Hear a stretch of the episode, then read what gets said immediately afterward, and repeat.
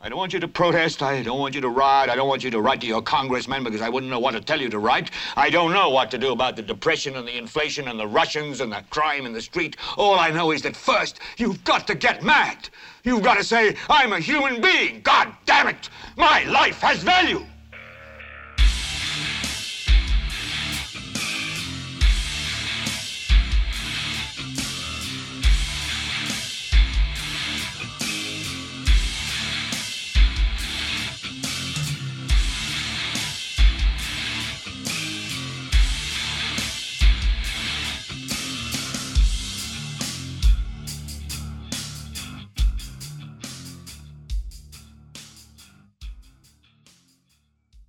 Tal, gente? Esto es Gelbete para Leviatán Podcast. Yo soy Carlos Rodríguez Duzán.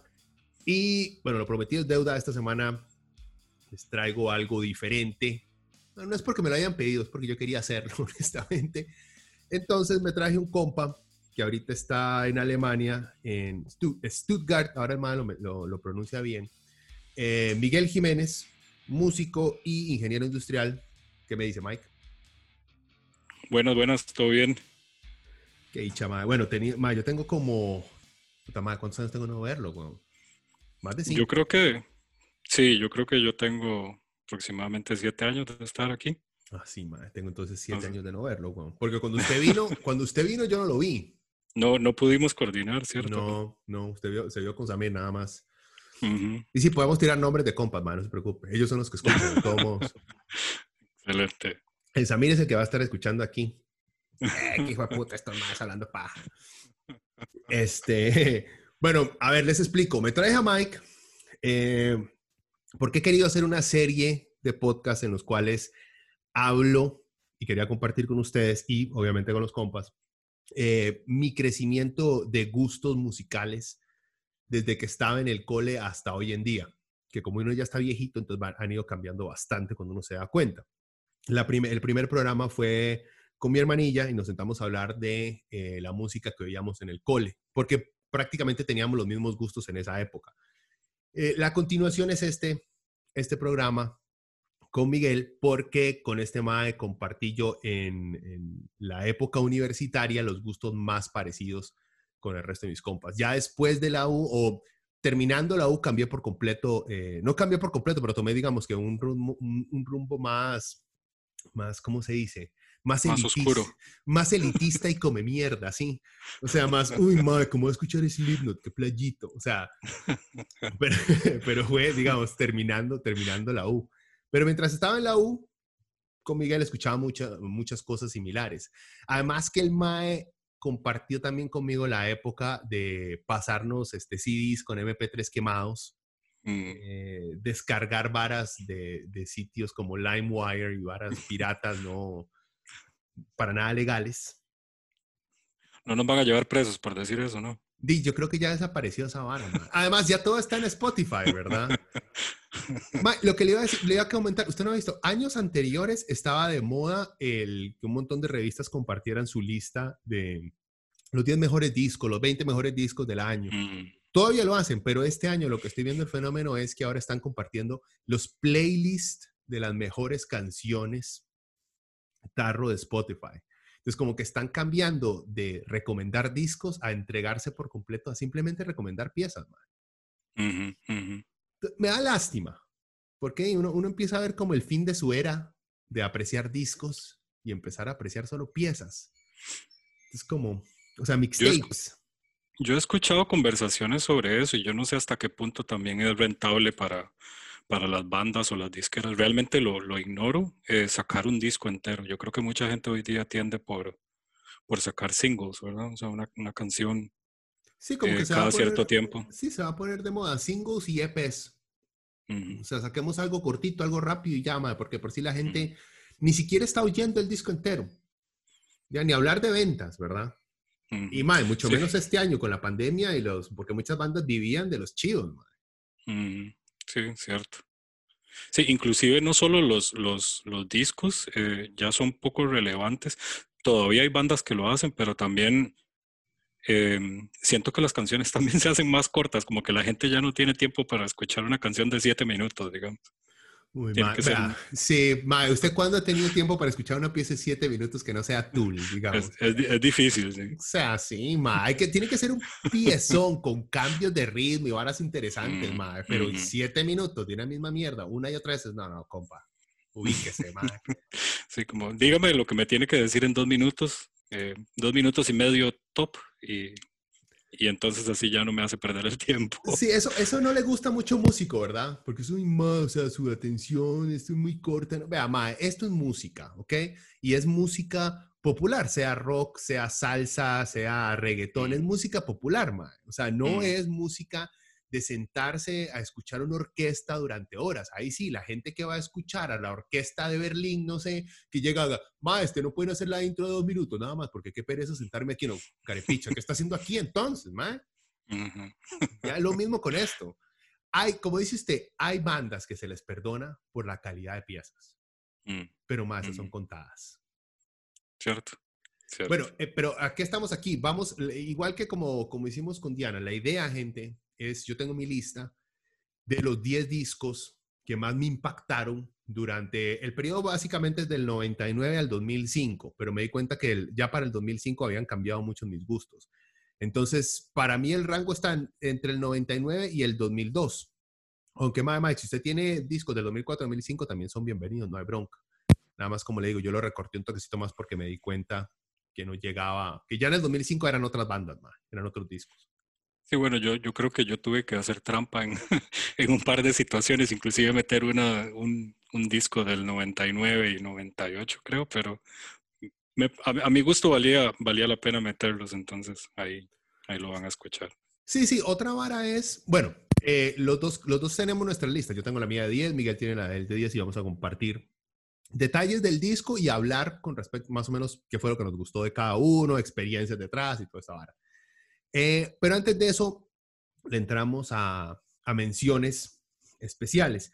Como dice Miguel, o sea, hay mucha gente que eh, escucha, por ejemplo, para, empezar con, eh, con mis menciones especiales de una vez. Yo le digo, tengo, durante esa época escuchaba mucho Héroes del Silencio. Todos estos que les voy a mencionar no les menciono un disco porque no fue un disco lo que me llamó la atención, sino estos sí me llegaron a mí o por cassette que alcancé yo a vivir el final de compartir eh, eh, mixtapes, o sea, cassettes ahí remezclados, hasta grabados de radio, O sea, alcancé a vivir eso al final. Entonces, muchos de estos que le voy a mencionar son bandas que, que yo consumía mucho, pero en mix. O sea, que un compa me lo regaló, ya sea en CD o en un cassette, con un montón de piezas de diferentes discos mezclados. Entonces, no, mm. nunca le pude ubicar una, un, un, disco en sí. Entonces, bandas serían Héroes del Silencio, Slipknot, Tool, Kitty, Korn, El Niño y Race Against the Machine. y los discos, discos que no, no lograron entrar en mi lista, pero que sí estuvieron, digamos, ahí flotando a mi alrededor y fueron importantes, eh, son de Seven Dust, Animosity, ese es del 2001, Mudvayne, LD50 del 2000, esos son los más que se pintaban como payasos. toda esa era la época de máscaras y pintarse, ¿verdad? Eh, Lívido, Hembra, del 2000, esa es una banda peruana de rock alternativo, vaciloncilla. A Perfect Circle, Mare de Mons, del 2000. Eh, Chimera, Pass Out of Existence, del 2001. Aunque nosotros en esa época no le decíamos Chimera, le decíamos Chimera, porque así lo leíamos. Cierto, cierto. yo, hace poco me di cuenta, porque yo le mencioné, más, usted nunca escuchó Chimera, no sé qué, el ma, Chimera, ¿qué es esa picha, ma? Nunca lo he oído. Te lo tuve que, se lo escribí y el ma, Mae, quimera, ¿verdad? Idiota. Y yo, oh, fuck. fue, fue lo suficientemente respetuoso para no burlarse en su cara, por lo menos. Sí, sí. a mí me lo han hecho. O sea, yo que me he topado gente eh, compas metaleros, digamos, y me llegan, ma, ¿usted ha escuchado Harvey Y yo, ma, no tengo la menor idea, no, no he escuchado nunca esa banda. Ma, no sé qué. yo, ma, no, ni idea. Me muestra la barra y le hago yo, ah, ma, Amona Mart. Ah, bueno, si lo pronuncias bien, animal. qué pena corregirlo. Exacto. Qué vergüenza con usted. Seamos un elitista de mierda. Eh, ah, bueno, Mushroom Head, eh, doble X o 20, depende cómo lo quiera leer y System of a Down, Toxicity. Yo creo que más System of a. Down, ese Toxicity, todo el mundo lo tuvo y todo el mundo lo escuchó. Yo no sé cuáles son sus menciones especiales, Mike. Em, sí, eh, yo tuve que dejar por fuera un par de discos que tal vez no entraron en mi top 10, digamos, que me parecieron que, que de todas maneras valía la pena mencionarlos. Eh, A Perfect Circle, eh, creo que es el mismo, en eso coincidimos, Merda Noms. Em, Rage Against the Machine, el Renegades. Ah. Em, yo otro disco que sí tuve físicamente, que escuché muchísimo, que en realidad tengo que, decir que tenía un muy buen sonido eh, de, de estudio, era el XL de Resorte, el XL de Resorte. Me parecía que tenía muy, muy buenos detalles en el disco, la grabación estaba bien hecha. Ma, yo no he escuchado Resorte desde que usted lo mencionó otra vez, ma. Yo me acuerdo de usted y yo creo que Luca también escuchaba Resorte, ma. A mí, a mí me gustaba, y creo que una vez tocaron en Costa Rica, en, creo que en Cartago, en un lugar. Sí, pero sola, yo, yo me acuerdo, solo ustedes son los únicos más que yo he conocido que escuchaban esa banda. No bueno, yo creo que, a. Will, creo que a Will le gustaba también, no, o le gusta o le gustaba. Ah, Google no So- Em, sí, entonces, pero tiene razón usted, a Luca le gustaba bastante, a mí me gustaba mucho, Will, seguro porque vivíamos los, los tres juntos en, una- en la, un etapa, la etapa de Dreads de Luca. El Sí, que empieza a tan- tirar a los compas. Tan detalladamente no lo recuerdo, pero, pero bueno, puede ser. Ah, bueno, bueno, siga, siga. y tengo Fear Factory, el Archetype, no sé si usted lo Mm. mencionó. No, Em, no, no. Sí, Fear Factory. Em, tengo Cypress Hill, Till Death Do Us Apart, eh, White Zombie, eh, Past, Present and Future, y tengo Mudvayne, Lost and Found. Es, el Los Fans es el segundo, ¿verdad? El gris, de portada gris. Sí, sí, me parece que tiene como un chiquito al frente. Eh, o es, ah, no, hay uno totalmente gris, tiene razón. Exacto. El, el LD50 es el que tiene como la foto de un bebé. Ese fue el primero en los maes. Ok, Ese fue el que salió Dig, creo. El que pegó aquí. con G, no con Ujú. C, cabrón. Exacto. sí. Ah, mae, vea, muy parecido. Y me recuerda mucho a Yere también. Mucho de lo que usted Ah. mencionó los escuchaba, los escuchaba Yere también, mae. Yo creo que también, no sé, por las circunstancias en que estábamos en ese, en ese entonces, recién salidos del cole, tal vez, eh, creo que en, en ese, bueno, creo, no estoy seguro que en ese entonces no había plataformas como Spotify, entonces era como, eh, si uno llegaba a tener muchas recomendaciones que seguramente les va a sonar familiar, era porque amigos lo escuchaban, digamos, porque Carlos me lo pasaba Exacto. o porque Luca me lo pasaba. Eh, así era como yo logré escuchar muchas bandas, digamos, por influencia de amigos. Eh, Sí, no, de esa lista, vea, eh, a mí, yo llegué a escuchar, yo, yo me acuerdo perfectamente el de todo, ese disco, el de, el de Chimera, el Pass Out of Existence, ma, usted me Mm. lo pasó. Y me acuerdo, yo me acuerdo que usted me lo pasó en la casa de su hermana, en, la, en una compu blanca, usted me lo quemó ahí mismo. Me ¿De dijo, "Ma, verdad? escu- ma, me ac- ese, o sea, hay momentos, digamos, tengo muchos espacios en, en blanco que no me acuerdo, pero hay instantes específicos y me acuerdo específicamente de ese disco. O sea, el disco me gustó, no me marcó, no me hizo súper fan de la banda, no, ujú, pero me acuerdo precisamente de la portada azul con una vara como una cadena con picos allá. Me acuerdo de todo, digamos, ese fue uno de esos discos que, que cada vez que lo veo me acuerdo, ah, madre, sí, este disco me lo pasó Mike. Sí, yo también acuerdo tengo un par de discos también que me pasa así con, con usted y con, con Luca y con Will también, que era con, sobre todo con, con amigos que compartían este tipo de música, digamos, Sí, sí, que ya era un exacto. poco más heavy, digamos. Ajá. Sí, que uno llegaba a ver, madre, ¿qué tiene? O qué anda nuevo, o qué está escuchando, y más, ah, tal vara, o no, ah, ok, páselo para escuchar. Ujú, Sí, ujú. sí, no era, no era que uno esperaba que un algoritmo le recomendara varas. O sea, era Exacto, literalmente algún compa, weón. Hoy en día, em, que yo he descubierto muchas, muchas bandas así, que de repente en la opción en, en Spotify, yo uso mucho esa plataforma y en Spotify hay una opción de que dicen que los fans también escuchan a estas bandas y, y bueno, antes no existía esa opción. No, no, no, por eso era, literalmente usted tenía que oír lo de los fans. O sea, de, los fans de sus compas. Nada más, un anuncio, gente, si en algún momento, porque mi conexión está, o sea, todo apunta que está bien, pero de repente como que se, es mi conexión, como que la conexión disminuye y a veces se corta. Mike, yo voy a hacer la edición ahí, así que si escuchan algún corte estilo de edición de youtuber, que de repente el más está en otra posición y sigue hablando, es porque hice la edición. ¿Ok? Para que no se me agüen con los espacios ahí en, en vacío. Eh, bueno, entonces empecemos con la lista, Mae. Y como le había dicho, yo lo voy a tirar. Yo le tiro un disco, Miguel luego nos tira un disco, hablamos del disco y cada uno eh, tiene su listilla. Ahí compartimos un par de discos que los dejamos al final, porque para ambos fueron importantes. Entonces, empiezo yo, Mike. Así, el burro por delante. Adelante. Ah, Powerman 5000, Tonight the Stars Revolt, disco de 1999. Ah, bueno, metal alternativo, considerado en esa época, tal vez hoy en día no tanto como new metal, aunque no tenía mucho de rap en la vara, pero era más un metal alternativo, un rock alternativo pop, por así decirlo. Eh, la banda es del hermanillo de Rob Zombie. Eh, el MAE tiene, como Rob Zombie tiene, ese no es su nombre de verdad, obviamente. Eh, este MAE es Spider One.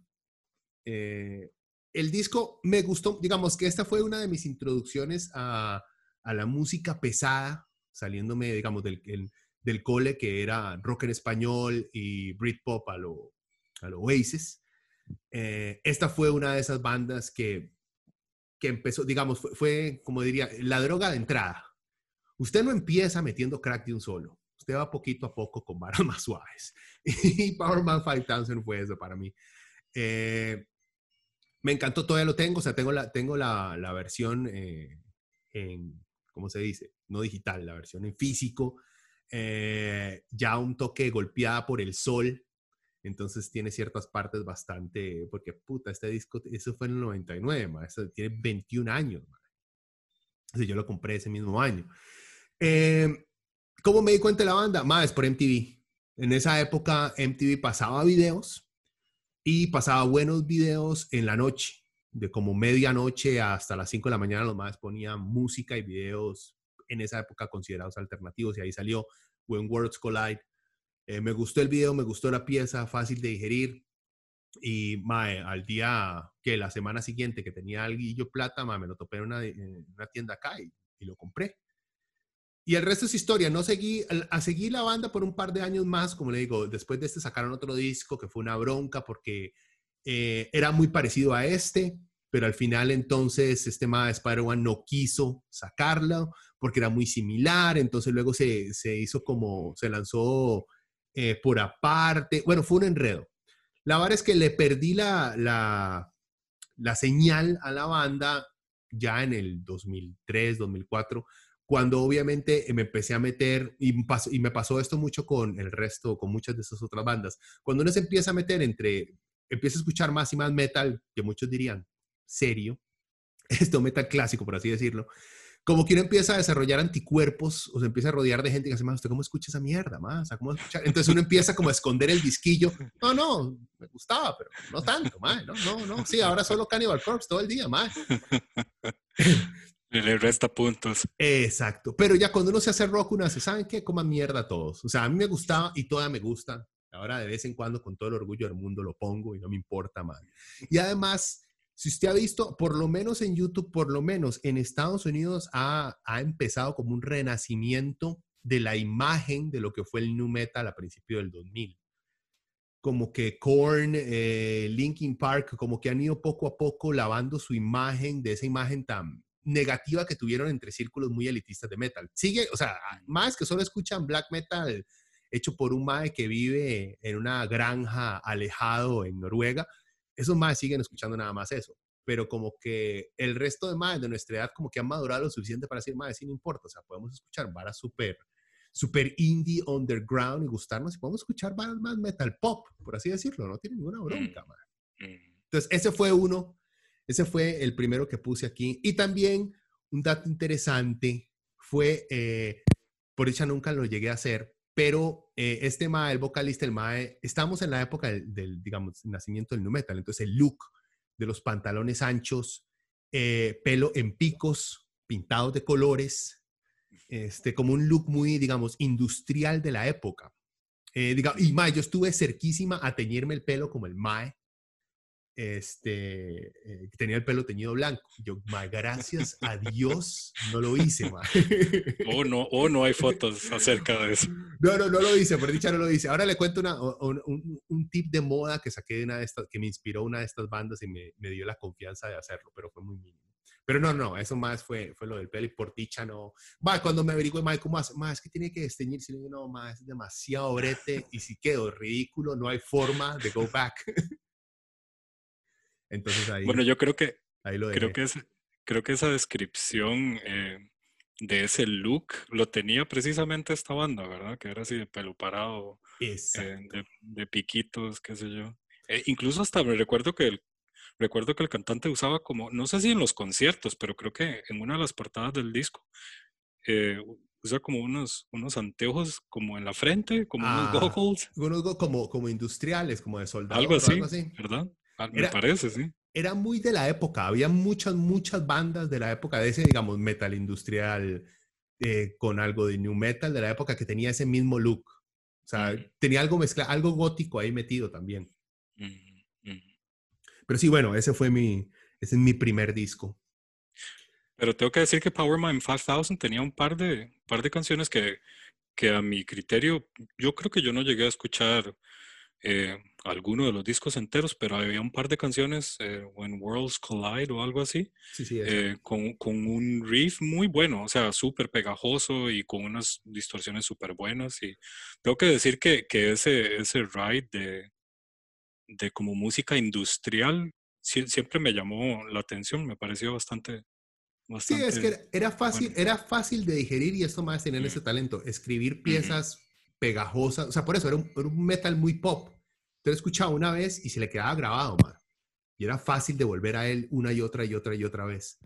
Entonces, o sea, era fácil. Eh, y después de esto han sacado un montón. Este año, eh, este año sacaron discos, no, no, lo he escuchado, pero el MAE siguió breteando y siguió sacando discos. Eh, ah. en, algún, momento voy a tratar de, empezar a escuchar el resto, porque supuestamente el MAE cambió el estilo un toque. Entonces sí me llama la atención volver, pero este fue, digamos, el que me marcó de toda su discografía. Válido, válido. Súper bien. ¿Va usted, papillo? Eh, sí, bueno, sin ningún, sin ningún orden aparente. La banda que tengo que mencionar como una banda que me gustaba muchísimo eh, es Meshuga con el disco que se llama Chaos Fear. Eh, eso es de 1998. Eh, ahí, como le decía tú. Sí, pero lo, vino a escuchar hasta...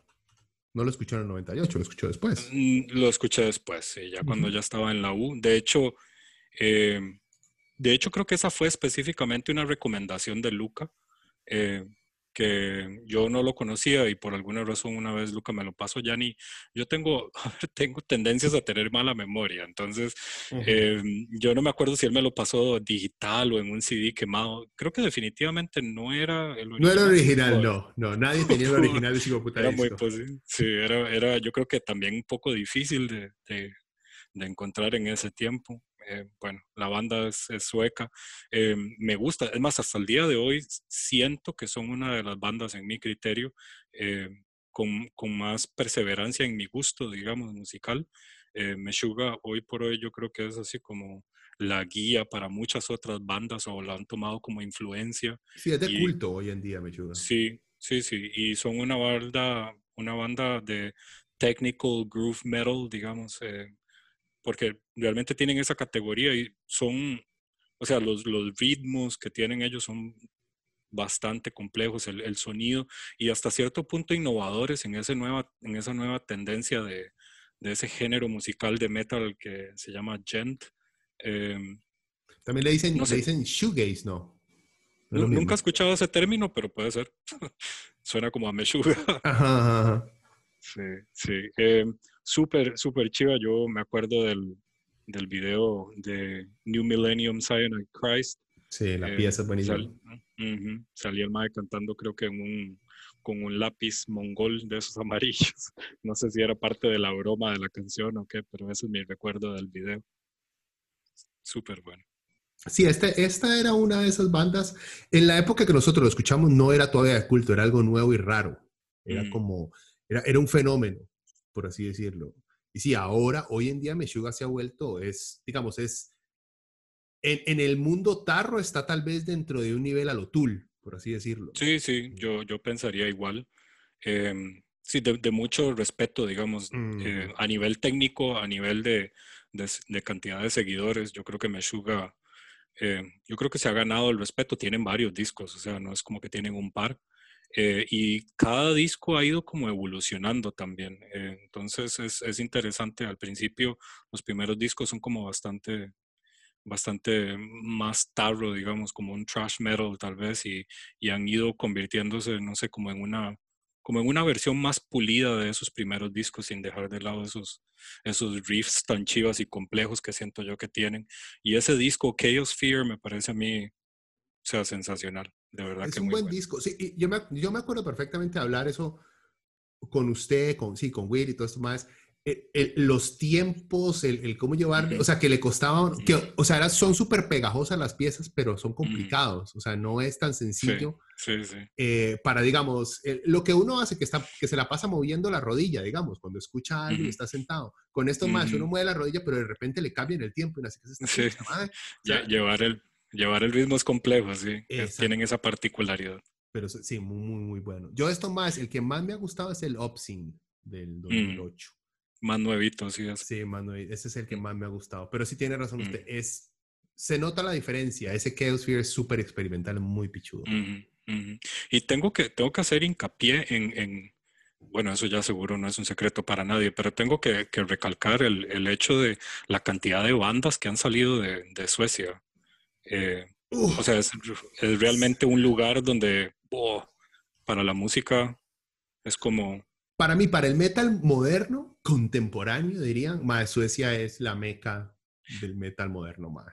sí, y, De los 90 para acá, digamos. Bueno, y no solo en metal también, o sea, en términos generales, yo creo que los suecos hablan muy buen, muy buen inglés, eso les ha ayudado mucho ah, sí. ah, eh, bueno. Es uno de ellos también, yo creo que también los, los que cantan Barbie Girl, esos también, Barbie Girl. Aqua, exacto. Esos yo, yo eh, estoy casi seguro que también son suecos. Eh, Europa también, de los ochentas, de The Final Countdown. Ah, sí, Europe. Es que, Suecia, bueno, Suecia tiene, tiene programas, Suecia, Noruega también tienen programas muy robustos gubernamentales de apoyo a, la juventud. ¿Ya? Entonces eso ayuda mucho. El salones de ensayo pagados por el gobierno, instrumentos que les da el gobierno, ¿me entiendes? O sea, los más le meten mucho al desarrollo temprano de su juventud. Cierto. La música. Creo que también es parte de la cultura también que los niños desde a temprana edad empiecen a, estudiar un instrumento de cuerdas o clases de, canto, etc. Pero bueno, muy interesante. Sí, no, no, no, estoy con usted, man. O sea, porque ah, yo el año pasado hice un, podcast sobre death metal melódico y la, la, la powerhouse de metal melódico es mm. Suecia. Los, headquarters. Sí, ma, es ahí, ma, la cantidad de bandas que hay, o sea, es mm. increíble. Mm, Pero sí, sí. Sin duda. Usted, ¿Algún detalle más? ¿Algún tip de, de fashion que le dejó Meshuga, ma? Tal vez no en fashion, pero digamos a, nivel de música siempre es un, un patrón a seguir por el tipo de sonido que, que han logrado, digamos así, en, en, diferentes discos. Pero bueno, para la gente que no lo ha escuchado, yo creo que Meshuga es una de esas bandas que, que no da vergüenza contarle a los amigos que uno escucha. Ah, no, Por sí, aquello de que eso sea una preocupación. Exacto. No, si, usted, Em. si, usted tiene menos de 30 años, Meshuga es una de esas bandas que usted dice, más sí, escucho Meshuga. Y todo el mundo, oh, ma, qué bien. Eh, hace, hace amigos instantáneamente. Exacto. Powerman 5000, no. Correcto. Pero bueno, sigamos que esta hora está larga, eh, bueno, me, gustó, me gustó el, el pick. Eh, igual, Meshuga es otra que yo conocí por usted. O sea, usted lo andaba ahí por escuchando, fue una recomendación suya también. Uh, sigo yo, sigue con Static X Wisconsin Dead Trip, también del 99. Buenísimo. Uh, sí. O sea, metal industrial, igual, mm. con eh, alternativo. Lo agrupan hoy en día como nu metal, pero usted escucha Static X y no es nu metal.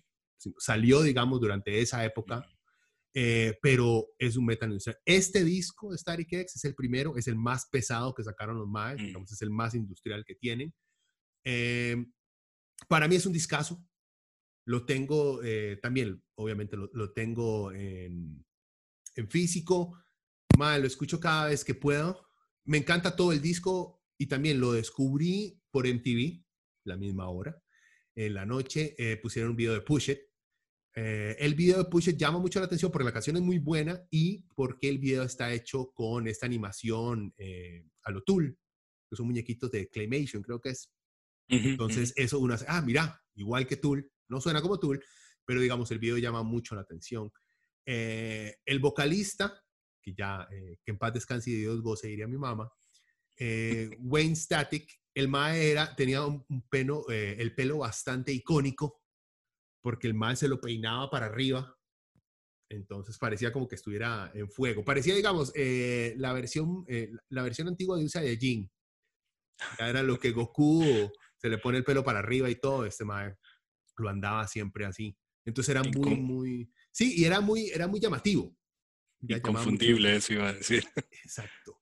Eh, y también tenían, ese, tenían un look, eh, no igual, pero un look muy parecido al de Powerman 5000. Tal vez no tan industrial como Powerman 5000, tenían más de, era como un metal industrial tirando a, garage rock look, entonces era un toquecito más, más relajado. Pero igual, en algún momento usaron eh, su, estas mangas de mallas que se ponían o sea, que de vez en cuando, sí, o sea, ahí, ahí sacaba.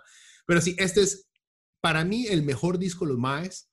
Eh, es un disco que no debería darle vergüenza a nadie mencionar como uno de sus mejores de sus discos favoritos de todos los tiempos, porque lo escucho hoy en día y Maes es muy bueno. O sea, es metal industrial, ¿verdad? Pero es, es pesado, es rápido, es directo, Mae, o sea, es muy, muy, muy, muy buen disco.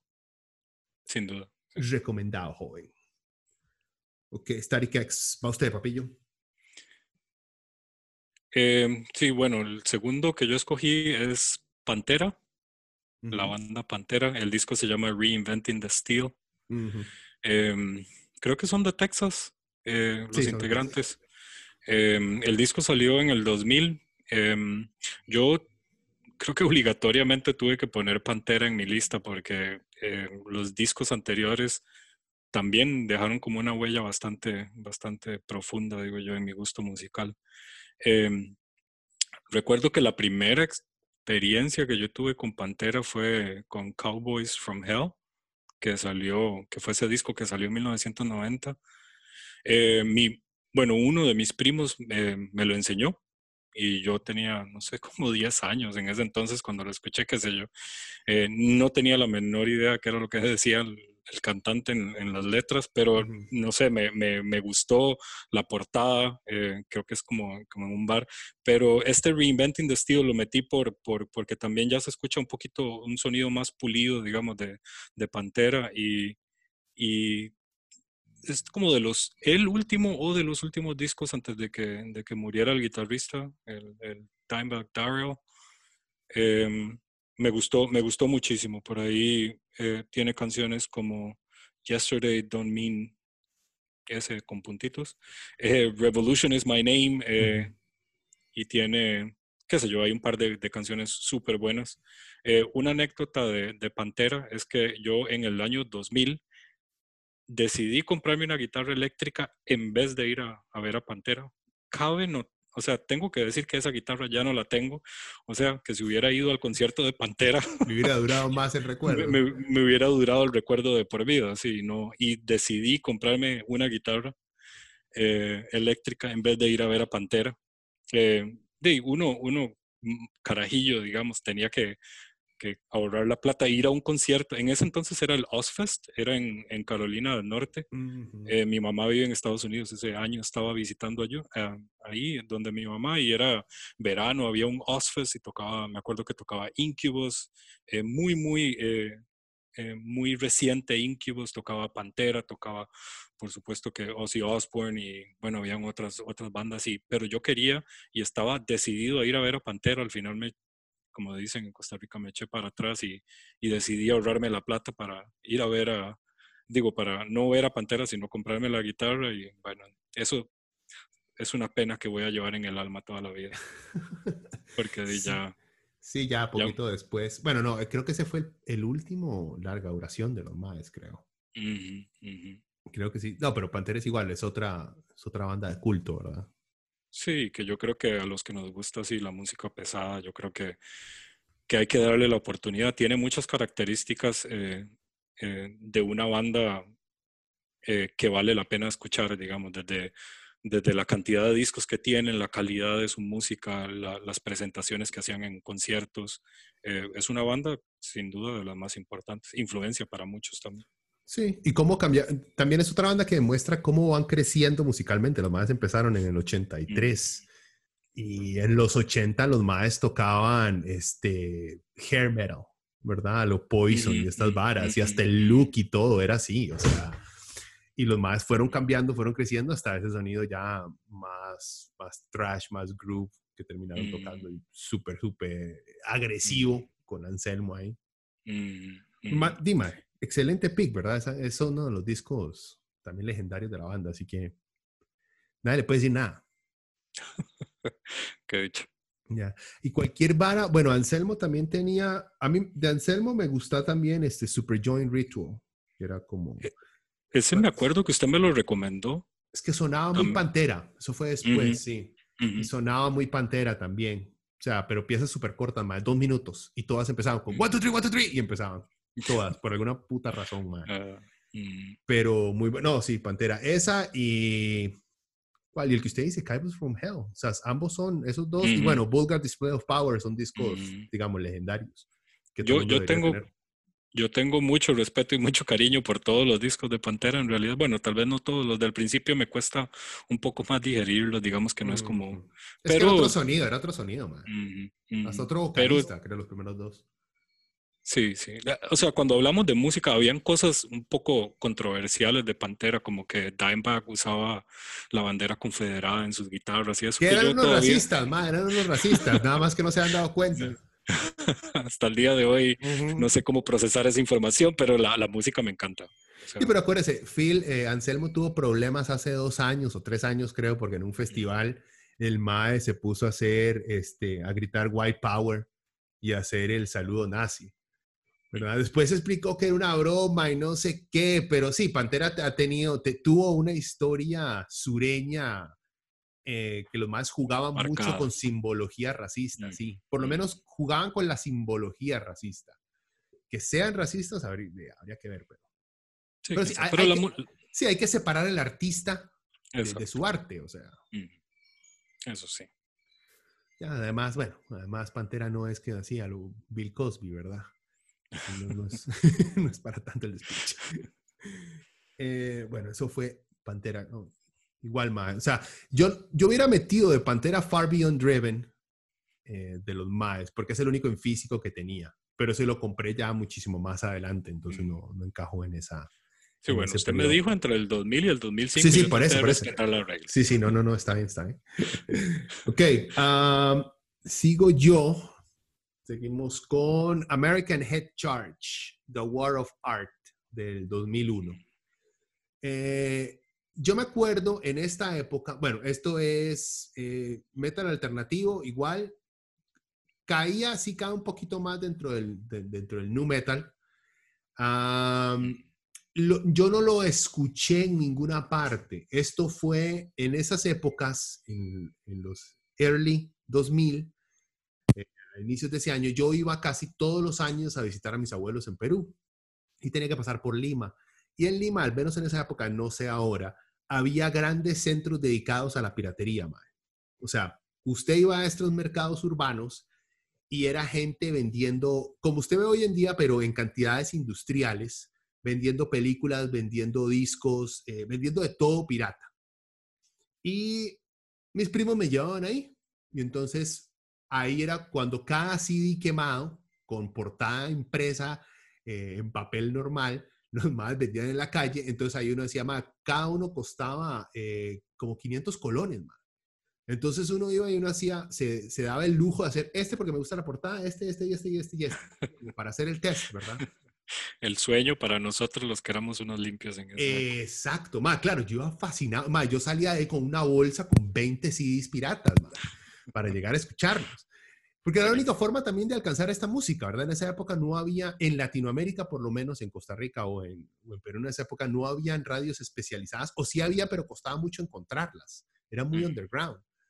Eh, y así, me lo topé en una de esas vacas que compré, como 10 CDs, venía este, porque me gustó la portada, que es como un tanque aplastando la bandera de Estados Unidos.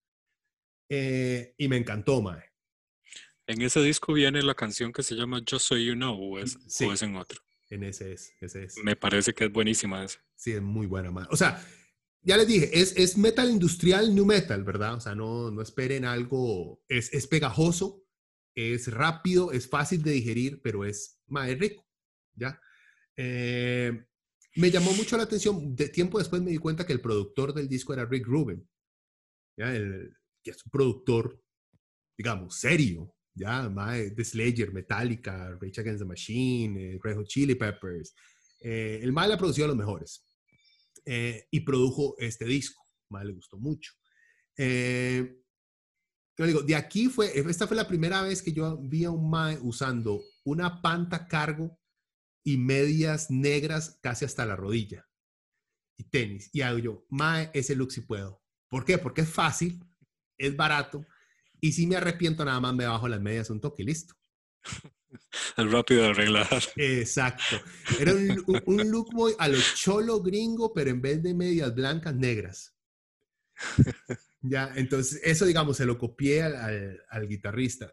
Igual, me encantó, ma. Yo, este era el disco que yo llevaba en esa época en el Discman, que había que mantener quedito porque si lo movía, Brincaba. el disquillo brincaba. Ma, este, ma, yo lo oía yendo en el bus de la U de ida y en el bus de la U de regreso. Ma, lo escuché tantas veces, ma. Es largo, son- creo que son más de 14 piezas, ma. Eh, pero es muy bueno. No tengo favoritos, o sea, todas me gustan. Yo soy, you know, es, digamos, la que hicieron un video, después lo busqué y después me encontré con el video de la pieza. Y es muy bueno, pero, ma, de un pichazo piezas buenísimas el disco. Eh, no, y me Yo- encantó, yo o sea, me marcó. Yo creo que yo tengo recuerdos eh, de escucharlo en el carro con usted, en el tercer, Ajá, sí, en ese sí. tiempo. Me acuerdo también de la portada.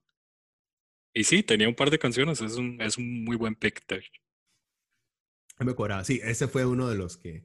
Y, igual, este fue uno de esos que cuando uno empezó a, a meterse en el, en el mundo, en el mundo metal y a compartir ya con maes que escuchaban metal por años, era, este era uno de esos discos que usted, mae, mejor esconde esa vara porque lo van a basurear feo.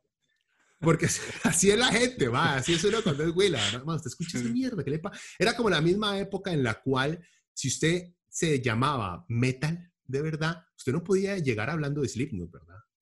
Porque, y mae, o sea, quedaba horrible. En fin, bueno, ese era, ese es mi, mi tercer pick. Va, Mike. Em, sí, bueno, ya que entré yo por la puerta grande con Meshuga y Pantera, tengo que hacer, voy a hacer un cambio de, de- de marcha ahí un poco. Em, escogía Incubus, eh. Morning View, que es del 2001. Em, me gusta mucho, tengo muchos, muchos recuerdos de cuando íbamos a la, a la playa en el carro con, con Sam, que iba Luca y, y había muchos de nuestros compas ahí y, y lo íbamos escuchando, ya sea que íbamos de playa en playa o, o me acuerdo los atardeceres. Y yo creo que incluso la, ese Morning View tiene una portada como de playa también, que Sí, me sí, parece. la portada es una playa. Ajá, que ellos son como de California y como que surfean ahí, qué sé yo, algo así como en ese estilo.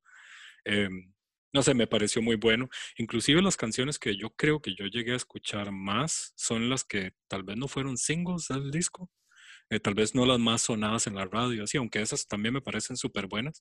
Las que yo puedo hablar así que me gustan mucho, está esa que se llama 11 AM, Em, Ujú. México y Echo. Em, son canciones que me parecen muy, muy, tienen como un, un ritmo muy bonito, es como, como dice usted, como muy fácil de digerir.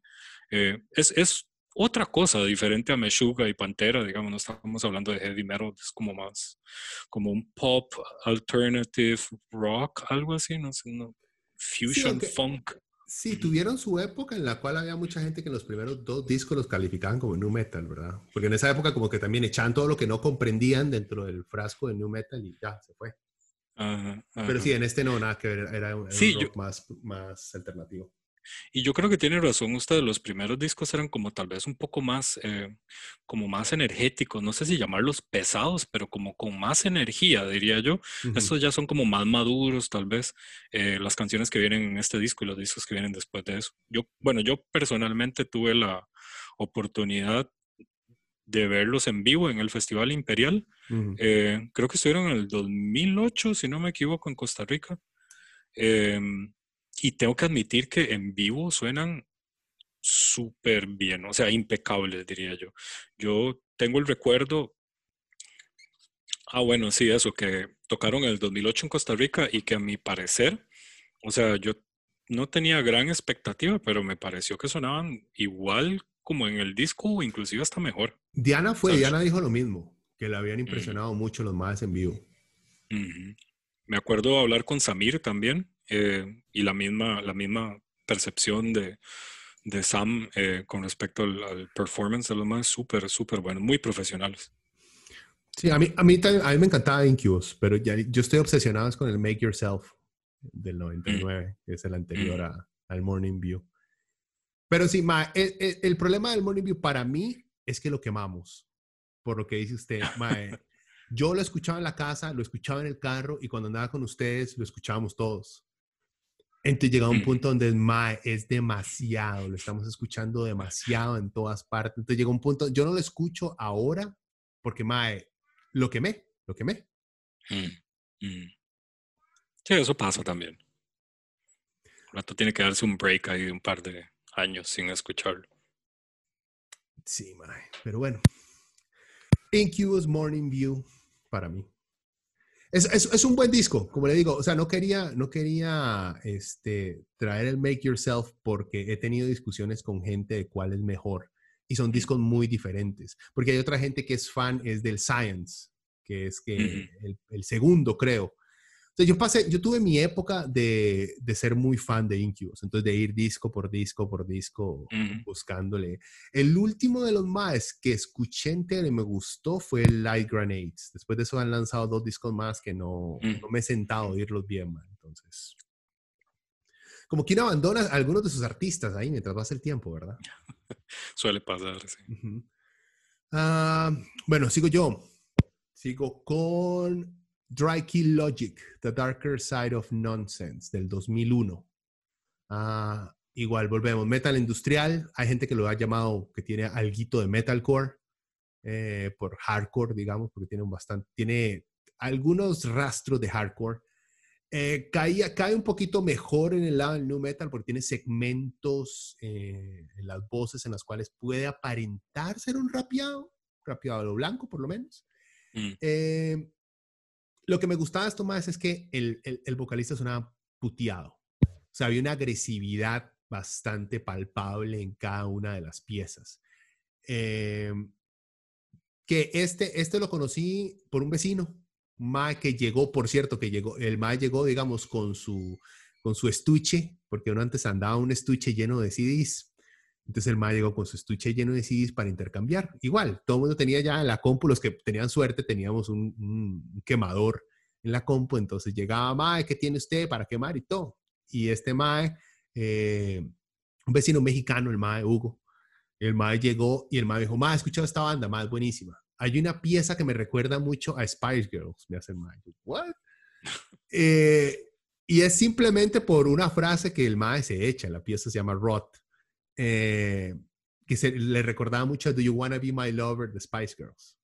Porque el mae dice mucho Do You Wanna, Do You Wanna. Entonces, según, eso fue, digamos, eso fue el hook que me dio el mayo. A ver, escuchemos esa vara. ¿Cómo putas a usted le gusta eso? Y dice que se parece a las Spice Girls, mae.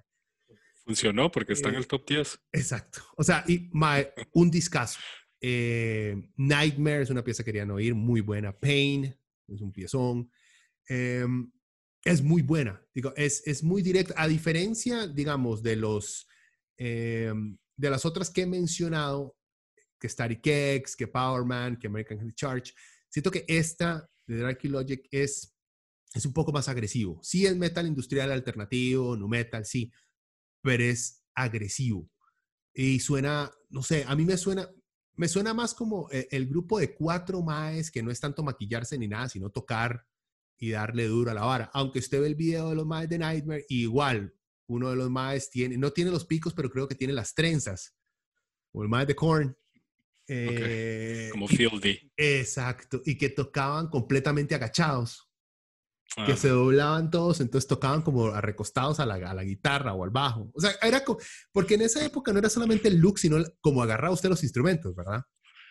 Bueno, yo creo que todavía las bandas lo hacen hoy por hoy, lo han hecho por mucho tiempo, pero... Sí, sí, tienen sus, tienen, sus, sus, looks. Su porte. exacto, el porte, papillo. Eh, pero sí, Drake Logic me cuadró mucho. Sacaron varios discos después, no les presté mucha atención, solamente le di pelota a este disco y me cuadró mucho. Mm. Voy con el suyo. Em, sí, entre los míos tuve que poner Slipknot. Eh, creo que es una banda que no solo a mí me ha influenciado, sino que a otra gente también. Em, muchos de mis amigos y en, en general en el, en el ámbito del, del, metal, yo creo que trajeron un poco eh, cierta eh, receta especial, digamos, que no se había visto antes con, con sus looks, etc. El, el, disco se llama Iowa, que es del 2001. Em, yo me acuerdo que la primera vez que yo topé con, con Slipknot fue porque eh, entré a un mall en Estados Unidos y había un, una tienda que se llamaba Hot Topic y vendían todo relacionado con música rock y punk y cosas pesadas y etcétera, ropa, discos, camisetas. Y me acuerdo que yo entré ahí y yo vi, eh, tenían un televisor y estaban proyectando un, un, un VHS, o sea, un, un cassette de estos de, de, VHS, ¿verdad? Hoy en día no saben, los güeyes todavía no saben qué es un VHS. Digamos que es un video, eh, es un video que estaban proyectando en uno de los televisores que tenían con un, con un un concierto, qué sé yo, una serie de canciones como live que habían tocado. Creo que hoy por hoy se consigue todavía, tal vez esté en YouTube, no lo sé, que se llama Welcome to Our Neighborhood, que era de 1999. Eh, esa fue mi primera interacción, pero tengo que dar todavía un dato más interesante que ese disco que le digo del 2001, de, de ese Iowa, viene una canción que se llama My Plague. Y ahí, y ahí es que, por ahí es que le tengo un, un poco de cariño porque esa canción de My Plague, eh, que creo que también eh, estuvo como, no sé si nominada al Grammy, me parece. Eh, esa canción es del soundtrack de una película que se llama Resident Evil. Y Resident Evil es un juego de, creo que salió para PlayStation inicialmente, al cual yo y creo que algunos de nosotros le tenemos mucho cariño. This mansion is gigantic. Todavía no supero es esa, esa, ese error que cometió Carlos Jorge al dejarse matar después de haber... Cuidado, hijo puta, cuidado. Teníamos, para la gente que, que, que, escucha, teníamos como seis horas de estar jugando sin poder guardar, o sea, salvar el avance del juego. Y Jorge juró que podía eh, matar un zombie y no lo logró. Era con es que era, había que apuntar la escopeta como para arriba, para volarle la jupa al zombie, pero había que esperar que el zombie estuviera súper cerca a uno para volarle la jupa. No logró coordinar, Carlos. No funcionó, man. Y hasta el, hasta el día de hoy le guardo resentimiento por eso.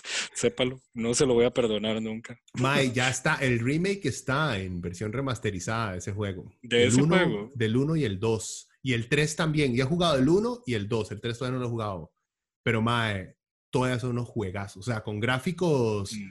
ya arregladitos, modernos. O sea, no los blocks cuadrados. si tiene cualquier plataforma que tenga, yo creo que ahí está. Búsquelo, mae. Vale la pena que, lo, sería, que lo revisite. Sería súper bueno. Yo no sé si yo alguna vez lo terminé. Yo lo jugué. Nosotros no lo terminamos. No, no. Yo lo vine a terminar ahora, mae. En esa época jamás. Quedamos pegados en, una, ma, en un cuarto con una fucking planta que no sabemos cómo putas matar, ma. Cierto. Que había que echarle un veneno, pero no nos dio la jupa. Exacto, sí. Pero bueno, entonces del, del, juego salió la película y en la película salió el soundtrack y, y, el soundtrack me trae recuerdos porque, porque me acuerdo cuando estábamos carajillos en el cole jugando ese, ese que para mi gusto era un super juego en ese momento. Ah, No, y es todavía, es todavía. No, y Slipknot también, con todo y todo, digamos, con, con el guitarrista este Jim Root y Corey Taylor, que también han, han tocado en, en, otras bandas, digamos, eh, han, han, como que marcado bastante, eh, yo creo que el género en, en, general, yo creo que Slipknot eh, trajo como, como buenas cosas en su época, digamos, y, y profesionalmente hablando, a mí me parece que, que, que son buenos, o sea, no se puede negar. Em, esa es mi, ese es mi pick número 4. a mí me, yo, bueno, Slipknot vino aquí en el 2018.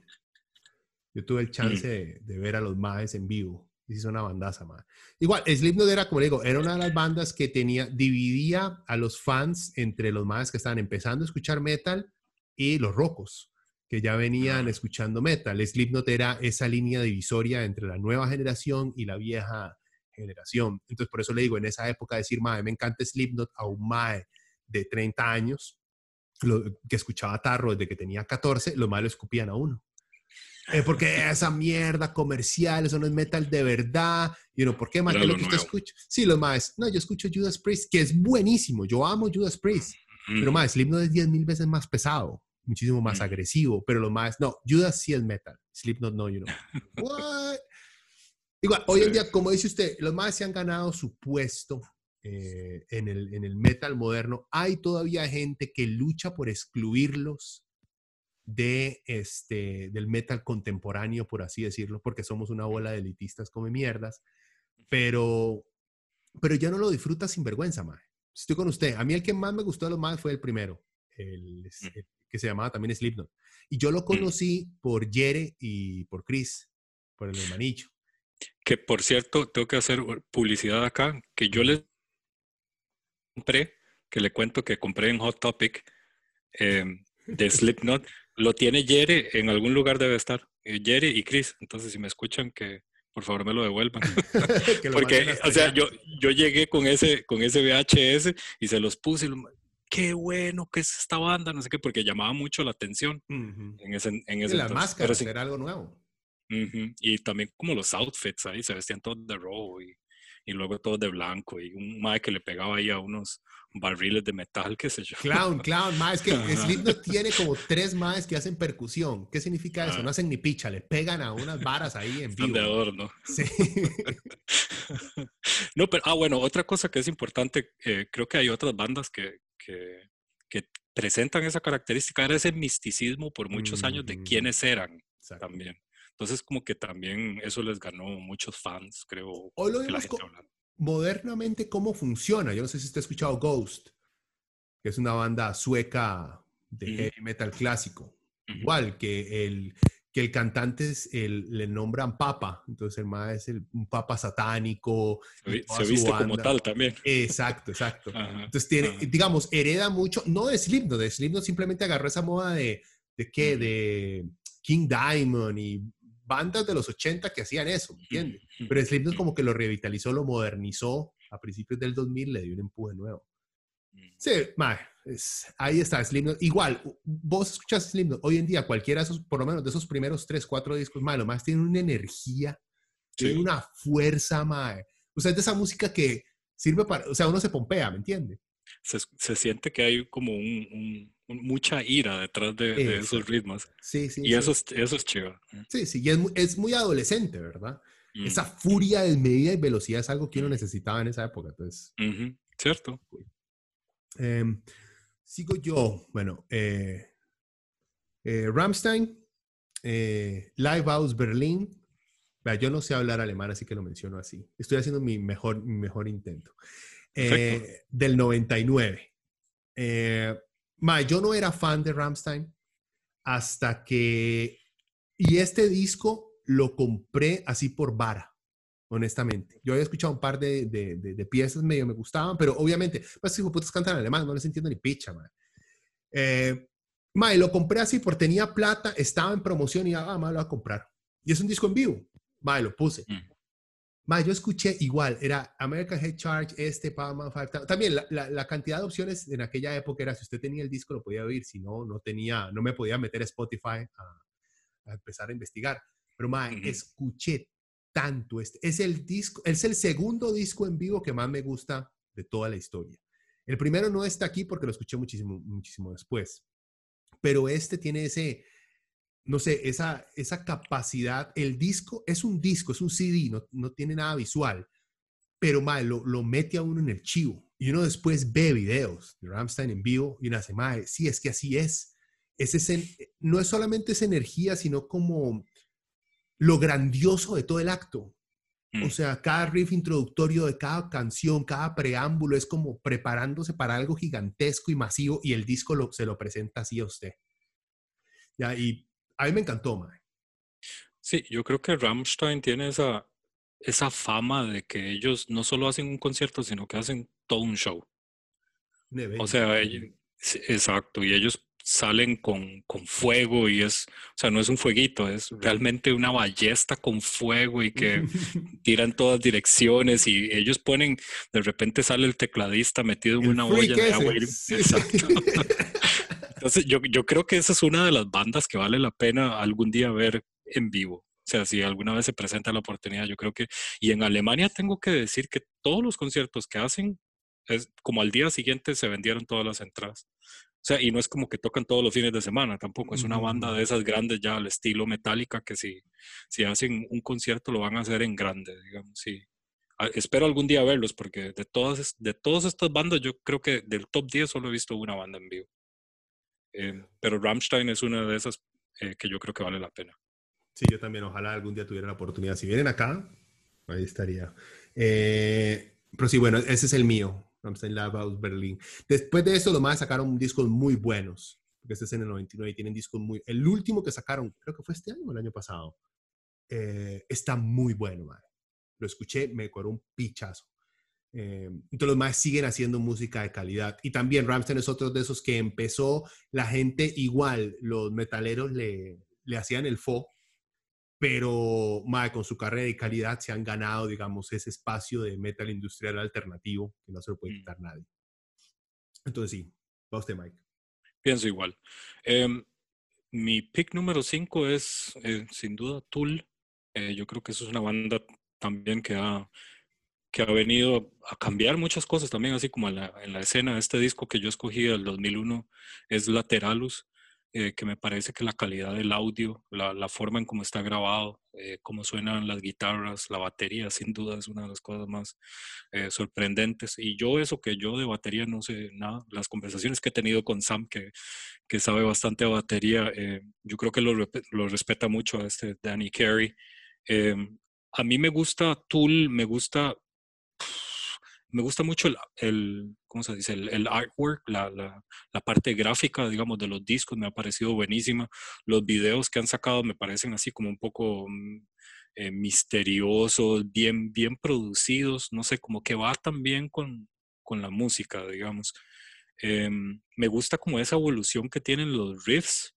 Em, que va poco a poco mutando ese riff hasta que se convierte como en un riff más, más pesado, digamos.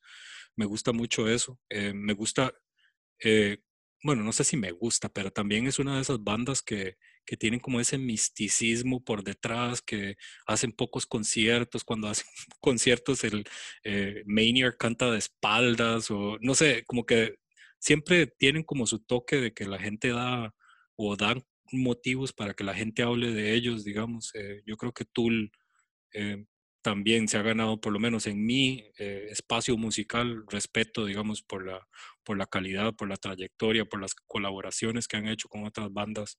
Realmente ese disco Lateralus vale, vale la pena escucharlo. No estoy con usted. O sea, yo igual, yo escuchaba a Tool, era igual por Samir, porque el madre tenía un fucking mixtape en el carro que ponía con las mismas 15 canciones. Y yo le preguntaba, madre, ¿cuál es su disco favorito de Tool? Madre, ninguno. Son piezas nada más. A mí me gusta Tool entero. yo, puta madre. a mí me encantaba. Después vine a escuchar y me gustó mucho el Undertow.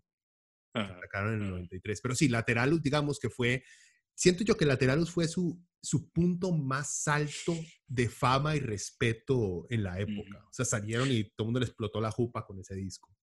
Bueno, yo creo que ha sido por lo que me pude informar antes de esta conversación, digamos, yo creo que estuvo de número uno en, en esos charts de, de esa revista Billboard eh, por no sé cuántas semanas y también eh, vendió N cantidad de, de, discos. O sea, realmente yo creo que ellos hicieron bastante, bastante plata con, las, con sacar ese disco, porque sí, sí tuvieron, o sea, tuvo en general el disco mucho éxito. Sí, yo creo que ahí también empezaron con lo del arte gráfico, de dedicarle más tiempo a la presentación en físico del disco.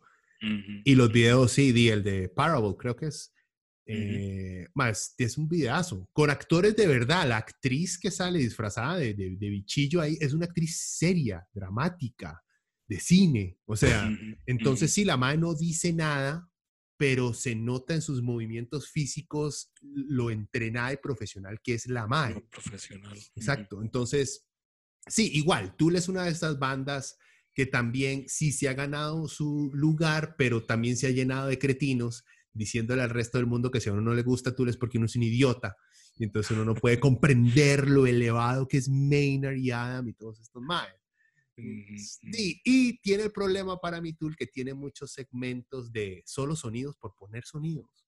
El se, se, vuelve muy, muy artístico a ratos. Sí, o sea, no sé, tal vez en la mente de los más tiene que tener alguna profundidad y en los nerds de Tool tiene que tener un significado y todo esto, porque si usted ha visto, hay conspiraciones y todo de cómo eh, ciertos discos de Tool han sido programados para ser interpretados según el código Fibonacci, no sé qué picha sin hacer, ay, manda caga. O sea, es música, mae, pero no es para tanto, ¿me entiende? No lo llevemos a, mm. a niveles, este, Da Vinci.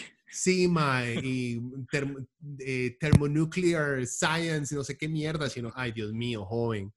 O sea, Maynard con costo sabe hacer vino, mae. O sea.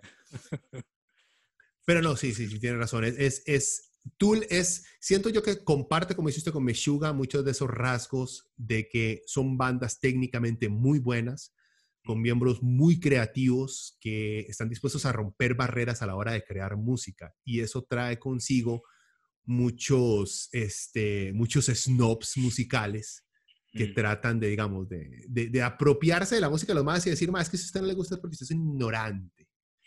Es un plebeyo que no sabe nada. Sí, bueno, yo creo que también, yo creo que en general no solo se, se ha ganado, digamos, el respeto en, en términos generales de muchos músicos, pero también muchas empresas han visto eh, la manera de, que ya que alcanzaron cierta fama se han ganado también el respeto de empresas como, por ejemplo, Gibson, que es una de las marcas de, guitarras más reconocidas, digamos, históricamente. Eh, creo que recientemente, este año precisamente, sacaron una nueva colección de guitarras Custom Shop de, Gibson, eh, con todas las características de, de, Adam Jones, digamos. Entonces, eh, también como que por ahí, por ese lado, han ganado el respeto también de, empresas y ya ahora tienen como su propia línea de, productos. Yo creo que es una empresa ya, eh, una banda ya establecida. Creo que ahí lo dijiste, aunque no querías decirlo, es una, es una, es una banda, empresa artística. También, sí. O sea, y eso, digamos, se les reconoce, se les respeta. Siguen produciendo un producto muy artístico, pero es una empresa, es una maquinaria detrás con una imagen, con un marketing y todo muy dedicado. Entonces, mm. muy buen es Parte, sí, parte de. Sí, sí, muy buen pick. sigo yo, eh, Pequeño, de Enrique Bumburi, lanzado en el 99. Se sale por completo de la línea de rock y metal alternativo que llevábamos. Eh, y esto es música de borrachillo de bar despechado. Eh, el segundo disco de Enrique Bunbury, que venía de Héroes del Silencio, se hizo solista, había sacado el Radical Sonoro antes de este, que era un disco electrónico, que a mí me encanta también, Diana lo odia, a mí me encanta. Y luego sacó este, pequeño, pequeño cabaret ambulante, el nombre lo dice todo. Más literalmente es música de bar de viejito de centro de Chepe, y todas las piezas son de despecho, son lentas, de te amo y ya no me quieres. Mae, es, un moquero, mae, pero me impactó, me impactó porque me agarró en el momento, o sea, a mí me gustaba Hombre desde antes, como le digo, desde Héroes y, y de Radical Sonora, tenía que escucharlo. La primera escucha fue, ¿qué es esta mierda? O sea, me va a matar. Esta vara es música de plancha, que en esa época no se le llamaba música de plancha. Eh, y me agarró en un momento, entre más lo escuchaba, entonces empezaba, me empezaban a gustar más y más las canciones. Y por otro lado, justo me pegó en el momento que estaba pasando por un, por un despecho adolescente romántico.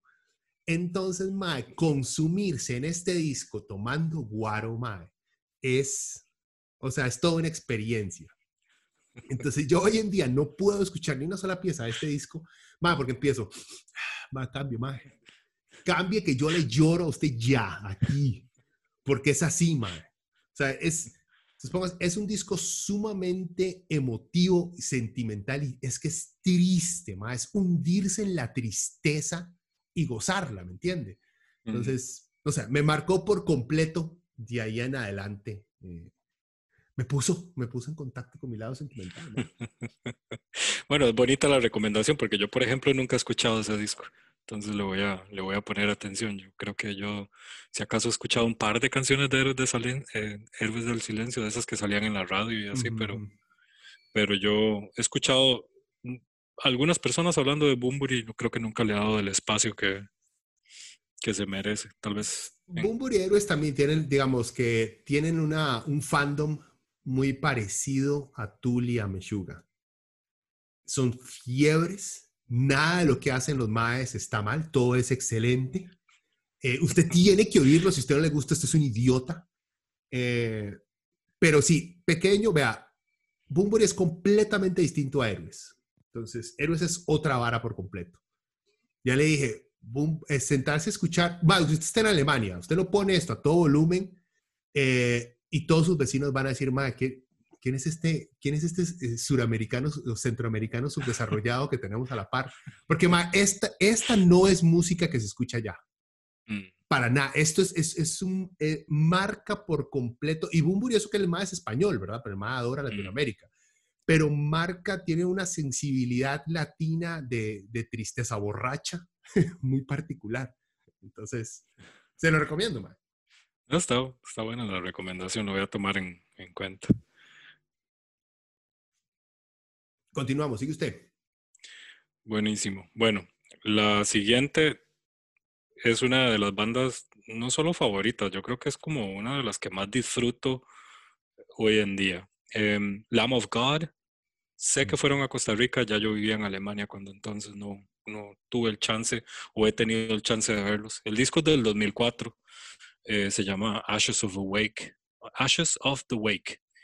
Em, me acuerdo que yo tenía el disco, el disco físico original, me lo regaló un amigo secreto en el trabajo. Eh, buenísimo el regalo. Em, y me acuerdo de que fue usted el que me recomendó Lamb of God, de hecho. Eh, alguno de los primeros discos, y yo creo que hasta hoy, hasta el día de hoy es una de las bandas que todavía tengo en mis, en mis playlists de cuando voy en el carro, o sea, no me canso. O sea, los riffs que tiene eh, Lamb of God en todos sus discos y ha sacado bastantes discos, creo yo.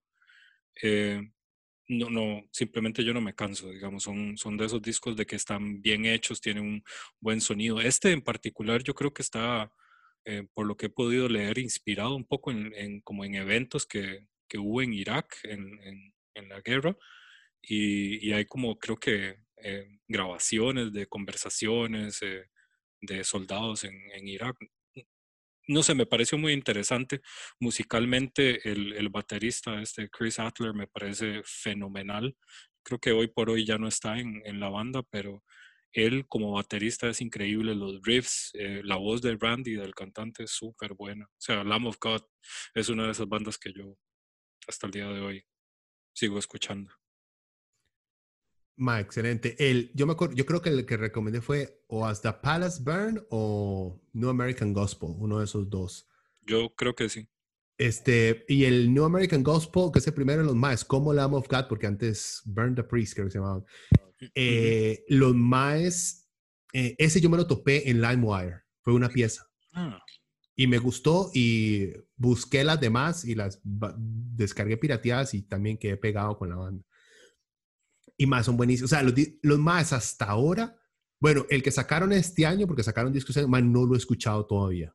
Este año no he escuchado nada nuevo. Me he dedicado este año a escuchar solo puras varas viejas, man, lo cual no es muy bueno, pero no he escuchado. Pero el del 2012, el Resolution y el, como es? Stern on Drag, no sé si está en German o qué, eh, que sacaron en 2015, man, muy buenos. O sea, los más, hasta ahora, el único disco, digamos, que frágil que han sacado es el Sacrament, que tiene como dos mm. piezas muy buenas, pero el resto son como, no tan buenas. Pero sí, la -huh. toda su discografía, los más son muy sólidos, Sí, yo creo que tienen ese groove metal, digamos, de unos ritmos que me parecen a mí riquísimos. Eh, Exacto. heredan mucho de Pantera también. Yo creo que sí, por ahí anda el, asunto. Em, yo creo que Lamb of God tiene esos, ritmos y esas, como son dos guitarras, me parece que suena tan lleno y la armonización entre una guitarra y la otra suena bárbara con esos riffs así bien, bien definidos, no sé, tienen como cierta complicación, digamos.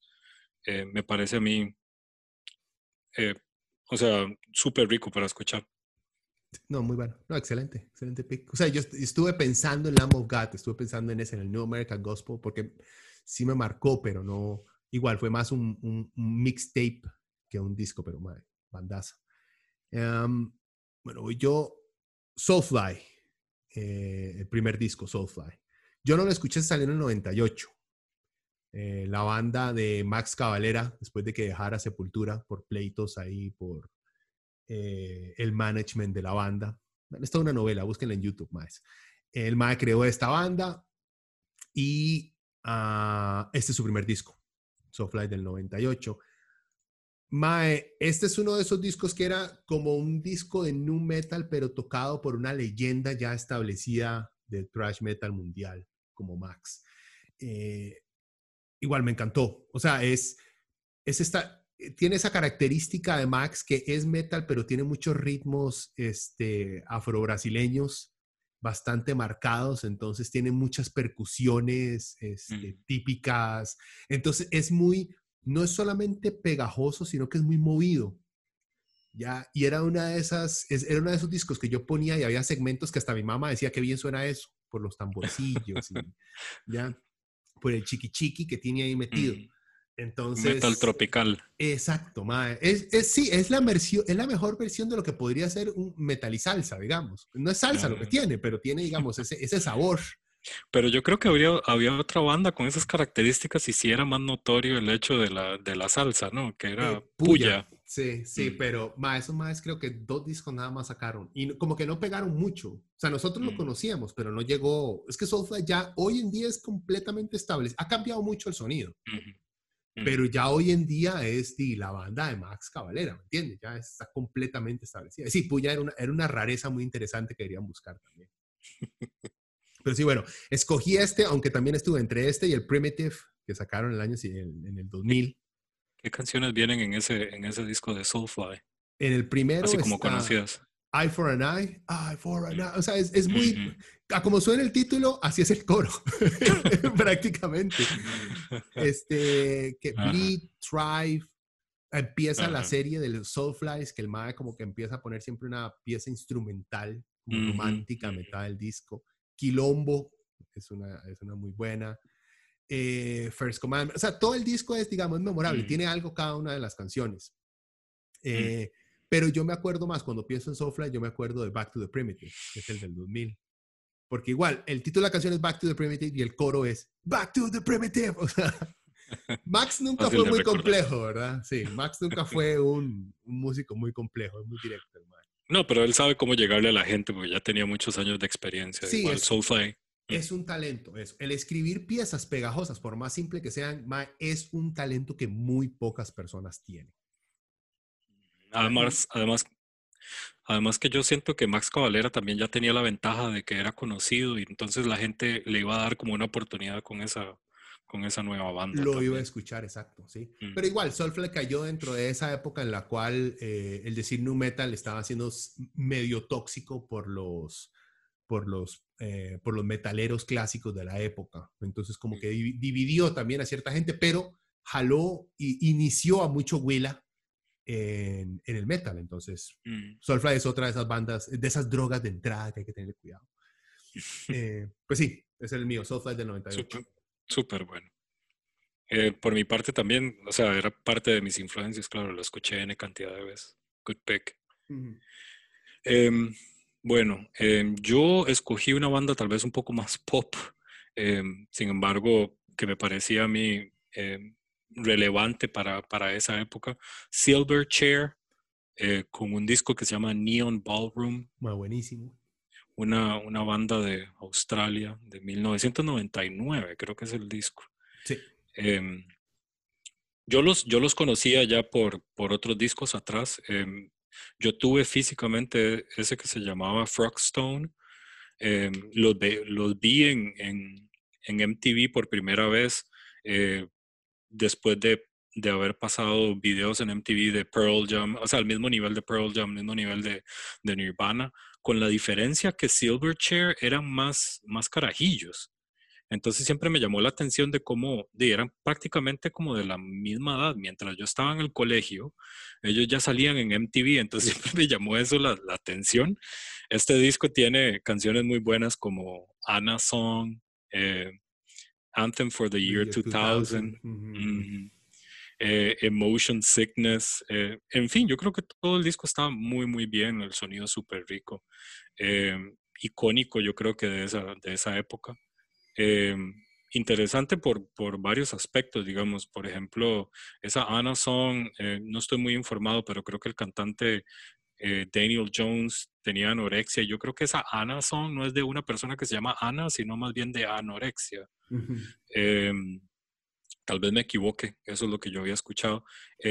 no sé, los riffs, los, los ritmos de las canciones me parece que están bien, bien ejecutadas, digamos, ellos tienen tres instrumentos, les meten arreglos creo que de violines, un poco de piano, las canciones están muy, muy bien hechas, el, la portada del disco muy icónica también con esas luces de neón, eh, con dos personas bailando. Eh, y creo que de ahí es donde me enamoré de, de, la guitarra que una vez usó en un concierto que se llamaba Rock in Rio en el 2001, creo, de una Gibson Les Paul Custom negra que tenía sea, me quedó grabado en la cabeza y, siempre, siempre desde discos anteriores ya los respetaba bastante y me gustó. Yo me acuerdo de estos maes, sí, los maes eran un fenómeno por eso mismo, por lo buenos que eran y por lo carajillos que eran.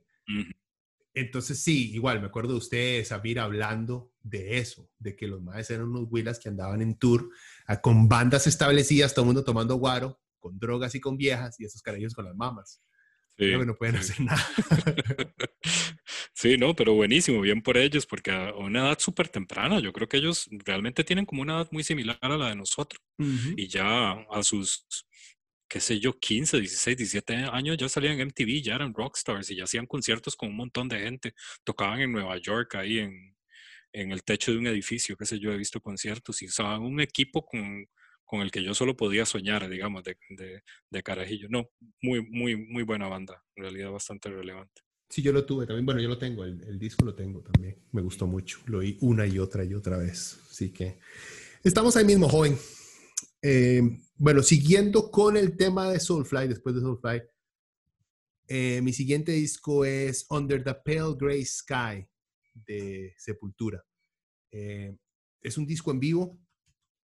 Este fue mi inicio, a mi introducción, digamos, Sepultura. Había escuchado eh, piecillas sueltas, una por ahí, había visto obviamente videos de, video de Roots, Bloody Roots, eh, pero este disco, igual este disco me lo pasó, me lo pasó Chris.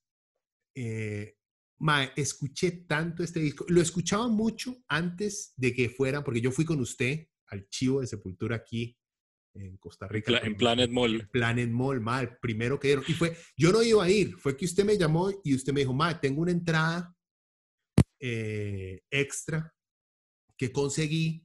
Eh, ¿Quieren ir al Chivo, sí o no? Y yo, sí, vámonos.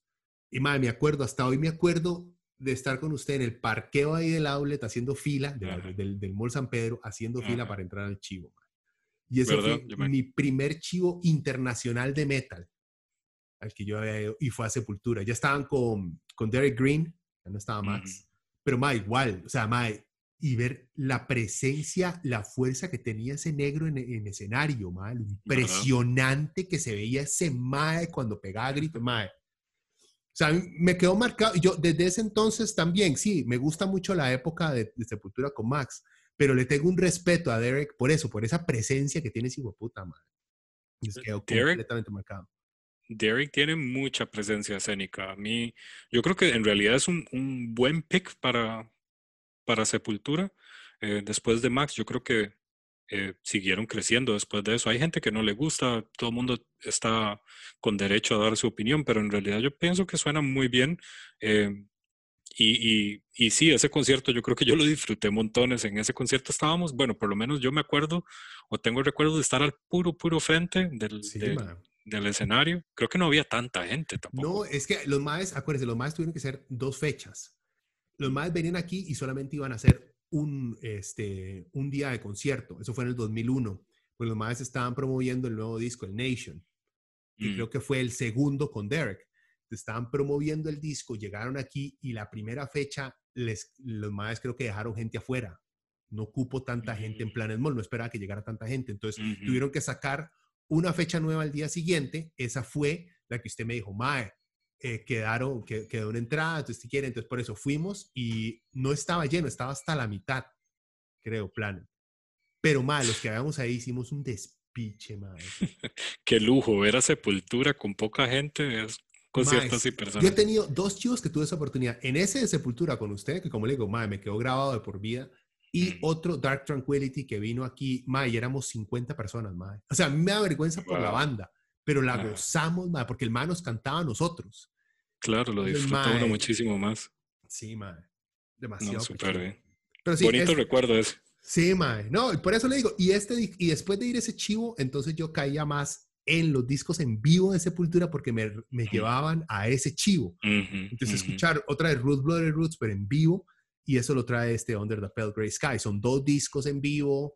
eh, está Max, sí, es con Max, pero mae, es excelente. O sea, eh, si le quieren entrar a Sepultura, nunca lo han escuchado, yo le recomendaría que le entraran a, por este, estos discos en vivo de, de la antigüedad. Este salió en Y tiene- 2002. Tiene casi todos los éxitos, además ese disco doble, yo creo. Exacto, sí, porque es del 2012, entonces tiene todos los éxitos clásicos de Sepultura.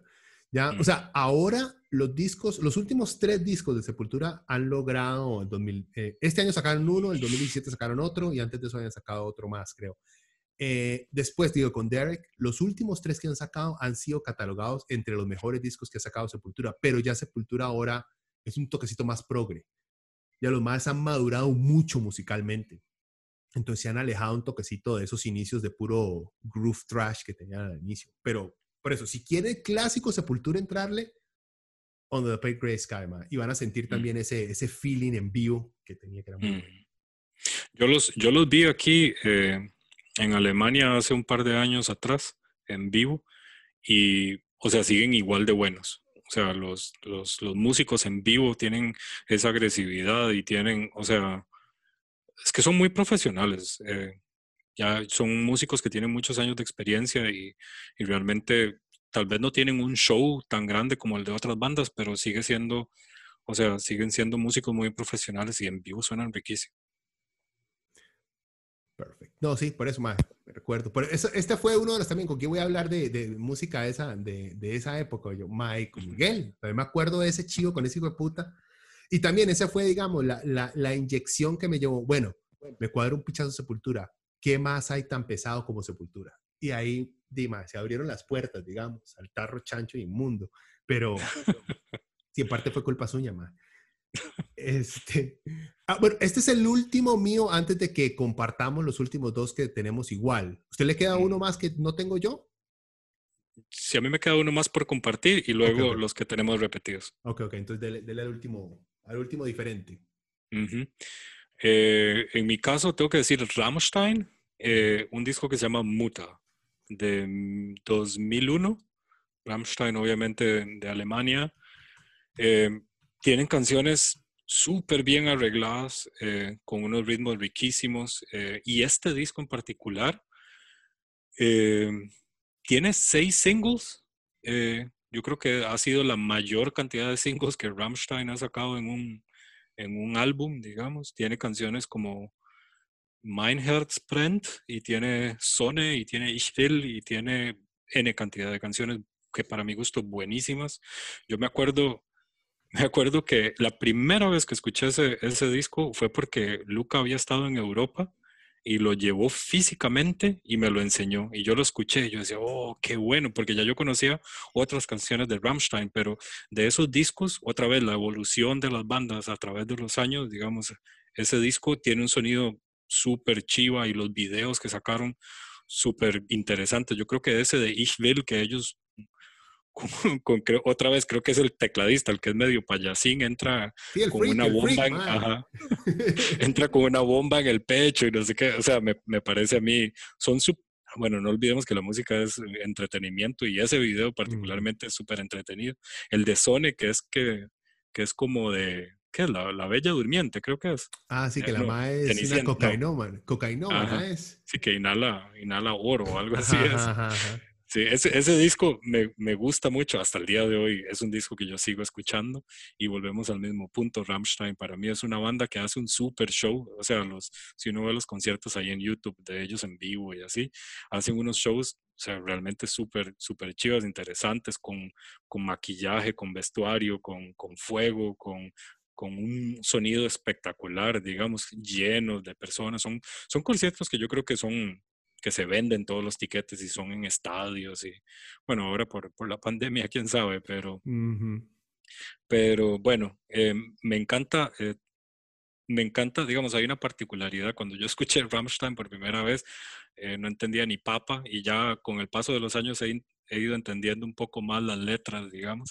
Me acuerdo que José Roberto llegaba con, con el, llegó con un DVD de ellos en concierto y lo, y lo vimos N cantidad de veces en, en, en el apartamento que yo vivía en San Pedro con Willy, con Luca. lo- Ujú. Tengo ese, ese recuerdo. Rammstein para mí, eh, no sé, marcó esa, esa, esa parte musical que yo al principio tal vez no estaba tanto en, en- o no estaba tan metido con Rammstein y después de que ese disco salió, eh, no sé, es que tiene muchos éxitos y salió como que les fue muy bien con ese disco y ya luego se consolidaron. Sí, yo creo que ese fue igual el, el punto más alto de los maes, eh, por lo menos con el, el resto del mundo. Supongo que en Alemania tal vez ya los maes habían alcanzado eh, una altura un poquito más, más predominante. Pero sí, esta fue, como dice, ah, mi pieza favorita de ese disco es el Links, Links 234. Ajá. Es buenísima. Igual, si le quieren entrar, esa recomendación de Miguel es muy buena. Muta es muy, muy buen disco. Igual, lo que dices, la, la calidad se nota, a diferencia de los primeros dos discos de los Maes, digamos, tienen el mismo estilo, pero la producción en este disco es finísima. O sea, todo suena riquísimo, mae. Eh, pero igual, ese que dice Miguel o el nuevo, el que salió el año pasado, eh, que se llama igual, Ramstein, Ramstein. Genial. O sea, tiene, digamos, lo comparo mucho con el Muta, tiene mucho ese, ese, el mismo espíritu. A diferencia que siento yo que el nuevo, este el del 2019, también presenta una realidad, una, una realidad y una crítica social a, a Alemania y Europa que vale la pena investigar, por lo menos. Entonces, es Ujú. muy... O sea, Ramstein es más profundo que el, que el show. Sus letras, al principio a lo mejor decían solo tonteras, pero qué banda tarro, no decía tonteras en algún momento. O sea, eso no es. Pero han, los más han crecido hasta en eso, en la profundidad lírica que tienen. Que igual no nos damos cuenta si no, si no lo traducimos, ¿verdad? Mm, Dato curioso es precisamente eso. Yo creo que es la única banda que no canta en inglés de todos los que escogí. Y, Es la ma- única. y es irónico porque el alemán suena diseñado para el tarro. ¿Verdad? ¿ya? Sí, es como dijo un comediante, eh, Dylan Moran, un, un comediante irlandés, el man dice, es que el alemán es como una máquina de escribir masticando aluminio. You know? En un punto. Suena perfecto para, para metal, man. Eh, Está chistosa la referencia. Porque Pero sí, Es vacilo. Y ya le dije, escúchese una banda francesa eh, cantando metal y una banda alemana. Más, a la alemana se le cree más la agresividad. El francés Ujú. es más suave, más, suena más rico, más, más resbaloso. En cambio, el alemán es más, Mm. ish, más. Y, y es interesante también el hecho de que la- los suecos cuando cantan, cuando han sido famosos, han, han cantado en inglés también. Ah, sí, Entonces, sí. es, es interesante que, o sea, es, es, no sé cómo Rammstein logró ser famoso cantando en alemán, porque todo el mundo se tira al inglés, digamos. Sí, pero es que también el alemán no es que mal el sueco, los- cuando hablan en, los más en sueco suenan como el, como el chef sueco de, de los mopes.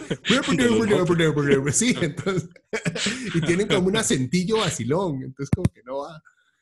Pero sí, sí, no, no, excelente pick. Am, bueno, los últimos dos que tenemos igual, empezamos con el primero. Yo introduzco el primero, usted introduce el otro. Eh, In Flames, Reroute to Remain, del 2002. Ah, historia rápida. Ahorita, en este momento, In Flames es mi banda favorita. Está Oasis y In Flames.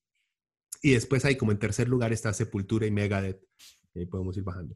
Pero este fue, digamos, el disco que me enamoró, no solamente de In Flames, sino del death metal melódico y del metal sueco en general.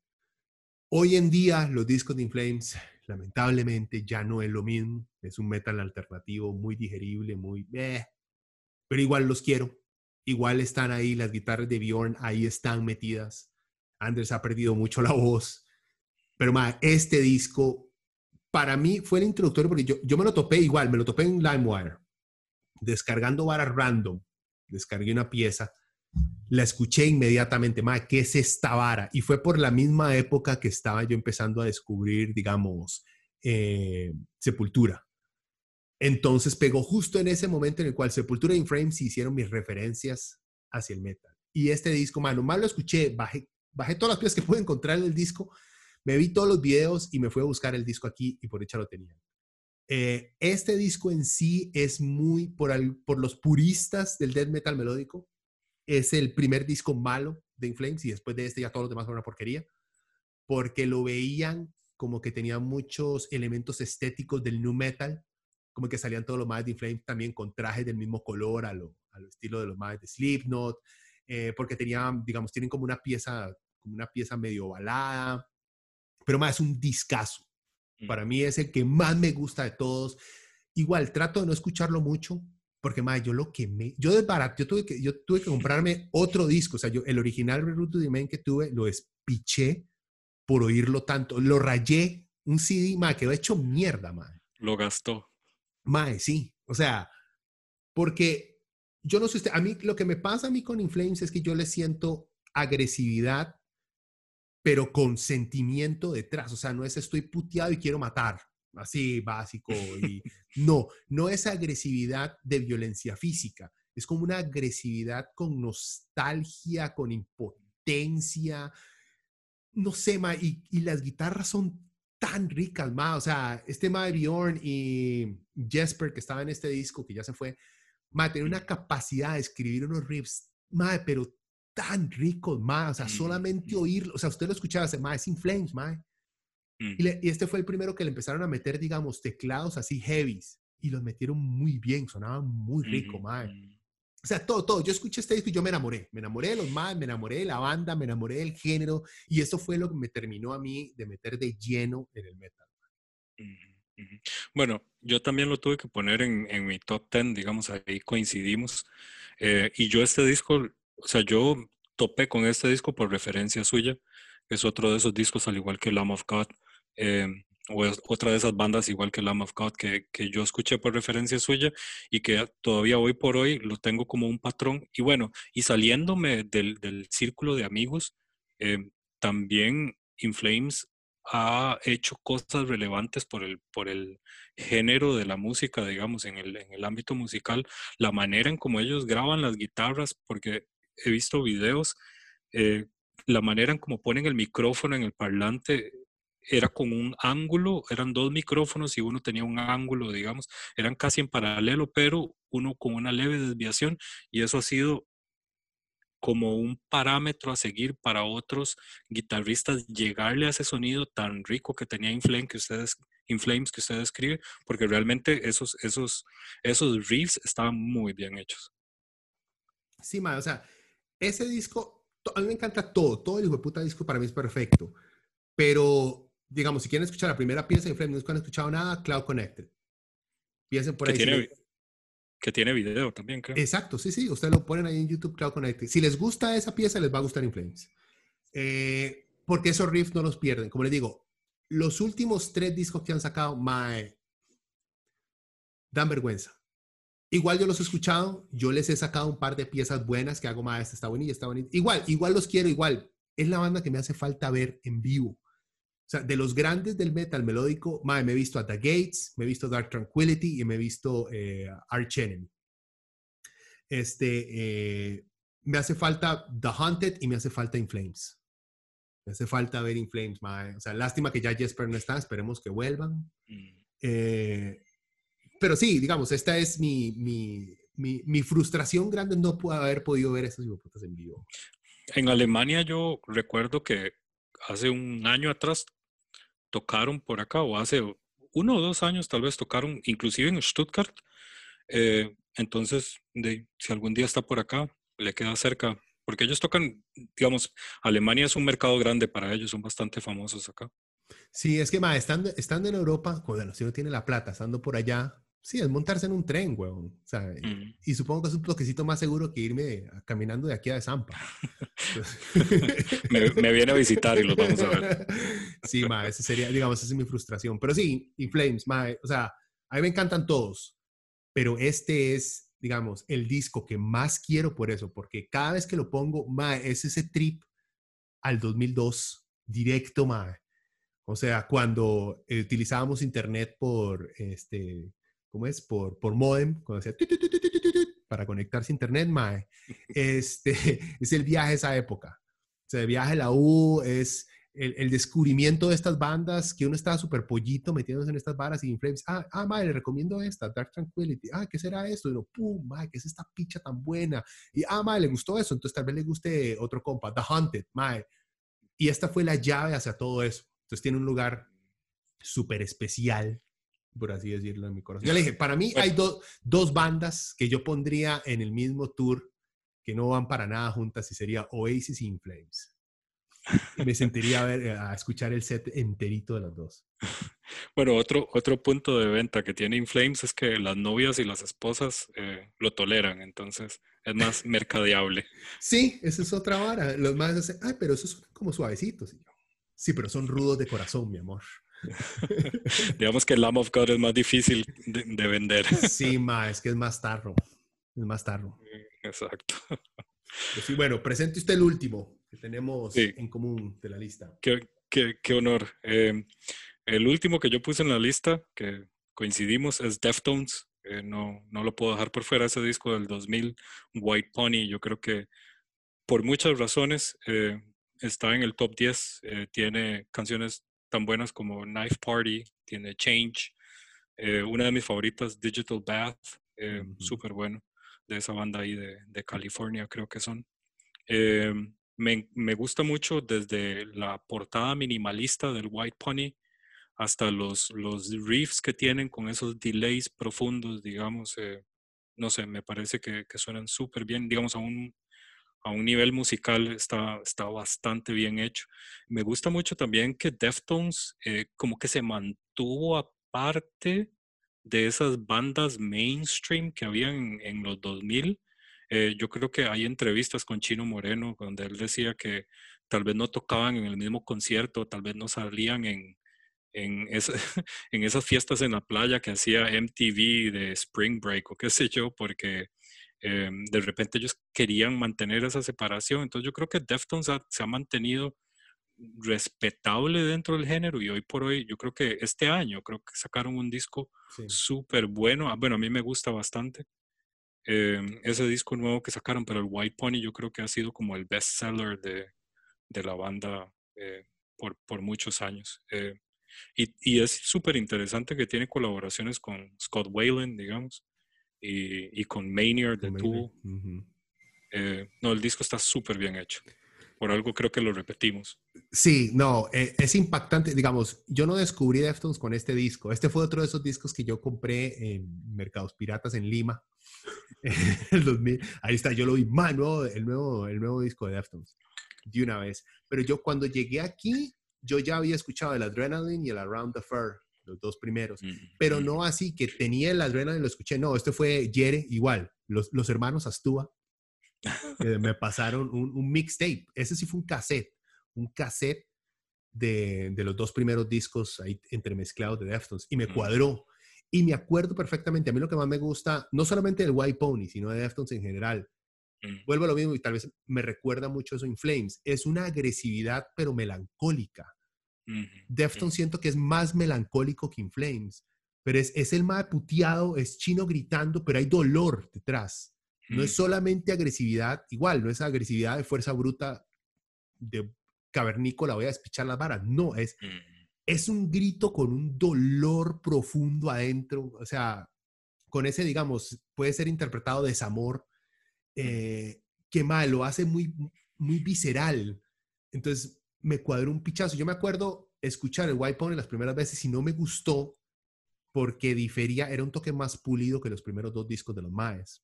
Mm. y poco a poco, con escuchas tras escucha, me fue creciendo, fue creciendo y se ha convertido en, digamos, no es mi favorito de Deftones, porque ese todavía Around the Fur es mi favorito de los Maes, porque este trae My Own Summer, que venía, por cierto, en el, en el soundtrack de The Matrix, eh, pero está en mi, en mi top de discos. Eh, a mí los que me gustan son Elite, RX Queen, igual Passenger, que es la que sale con Maynard, y obviamente Change pero sí, un, un discazo, honestamente. Mm. Y, es, es, es, a mí me gusta mucho la combinación de, de Carpenter con, con Chino Moreno, porque, bueno, los dos tocan guitarras, pero yo creo que Stephen Carpenter tiene como un background más pesado, digamos, él usa guitarras de siete, ocho cuerdas. Em, y, y, Chino se mantiene un poco más clásico, con más delays, entonces como esa dinámica de canciones pesadas y algunas son melancólicas o inclusive combinan ambos sentimientos en una sola canción, me parece que Deftones tiene como un buen balance ahí entre, entre buenas melodías, melancolía, eh, ira, qué sé yo, o sea, tienen, es como un, un, un sub y baja, digamos, de emociones ahí en, en, los discos, interesante. Sí, no, lo que dice usted a mí también me gustó. El nuevo, eh, OMS, que sale este año, sí, está muy bueno. Eh, pero digamos, de, de, lo más reciente me quedó, y todavía lo escucho de vez en cuando, es el Koino Yokan del 2012. Ese me gustó un picha, aunque difiere un toque del resto de discos de Deftones porque ese disco es como más alegre. Es como un toquecito más alegre, un toquecito más rápido. El Koino Yokan, pero más, si toda la discografía, o sea, estos más son y también usted ve el look, la vestimenta de los maes y es una representación de los 2000 mae. Estúpidamente. O sea, ¿quién no se vistió como se vestían estos maes en esa época, mae? O sea, esos jeans grandes, tenis skates y una chema blanca o negra o azul puesta encima. Y si usted podía vivir aquí en Chepa y lo podía aguantar, este, un gorrito de estos tejidos. ¿Verdad? Porque nosotros que veníamos de Guapiles usar un gorrito tejido en Guapiles está loco, playo, con ese calor de mierda. Se retía. Ya sigo. Pero Deftones yo creo que lo ha sabido hacer. A través de los años se han mantenido y han ido puliendo su música. Y, y no, no, se ve tan a menudo que una banda eh, se mantenga a través de los años. Yo creo que las personalidades y los egos ahí a través de los años. Difícil, pero Deftones parece que lo ha logrado y a mí realmente yo lo disfruto mucho. Me, me gusta saber que bandas así sacan nuevos discos. Sí, no, y me gusta saber que siguen, que siguen juntos. Eh, Lamentablemente hace poco salió una entrevista con el guitarrista, eh, no me acuerdo exactamente el nombre del Mae, eh, y no sé si es el mismo que vos estás hablando, pero es el guitarrista de Deftones, el principal guitarrista de Deftones, que el Mae, y que el Mae no cree que la Tierra sea redonda, ¿verdad? Eso escuché en uno, en uno de los podcasts que usted lo dijo. o sea... Sí, otra vez, otra vez. Eh, una cosa es la música y otra cosa es la... No, yo no voy a dejar de usar, de, de escuchar Deftones porque el Mae sea un idiota. No. No, no, yo voy a seguir oyendo y lo voy a seguir gozando. Pero si me preguntan eh, si es este más Carpenter, más es, más, es un idiota. Póngale a escribirme un disco. No me lo ponga a hablar de ciencia política porque Dios guarde, madre. O sea. bueno, ya que está, ya que está tocando el punto de los integrantes, eh, eh, el bajista de Deftones murió hace unos años atrás y tengo entendido que murió por porque no se puso el cinturón de seguridad del carro en el que iba, creo que iba con la hermana, entonces eh, uso el medio para decirle a la gente que se pongan el cinturón. Pero el más, el, estuvo varios años en coma, ¿no? Eh, yo creo que sí, yo creo que sí, pero eso no, no, no mejora nada, digamos. No, este no, no, no, no, para nada. No estoy diciendo, no, inténtelo, tal vez sobrevivan. No, no. Pero es que yo sí me acuerdo que fue toda una novela porque el MAE no murió, digamos, inmediatamente, sino que estuvo en coma durante varios tiempo. Creo que el MA hasta volvió, o sea, despertó del coma y después murió, creo. Yo, yo tan enterado no estoy, pero yo creo que fue como una muerte muy trágica y que se pudo haber prevenido. Eh, yo creo que es una lástima porque Chichen eh, hacía buena química en el, en el, en el, en la banda, digamos, y, y todo ese, todo ese know-how, todo ese, toda esa evolución pues se perdió y yo creo que también por entrevistas que he visto de Chino Moreno también eh, yo creo que ese dolor se refleja en algunos discos, digamos. Yo creo que la pérdida de un amigo, digo, es algo muy duro. Eh, y en este caso, digamos, en el de Chichen fue como un poco también dramática, digamos, por, por esto que usted menciona que estuvo en coma y así. Eh, sí, también se refleja en la música, pero se puede prevenir. Sí, no, lo que dice usted, hay, hay muchas, hay, hay veces que a uno no necesariamente tiene que conocer a la, a la celebridad o artista, que hay veces que a uno le afecta la muerte de alguien de una manera muy diferente. O sea, eh, digamos, yo me acuerdo de lo de, lo de este ma de Deftones, y yo, ah, ma, sí, que picha. Me acuerdo la muerte, el suicidio de Pennington, de Linkin Park. igual, a mí no me...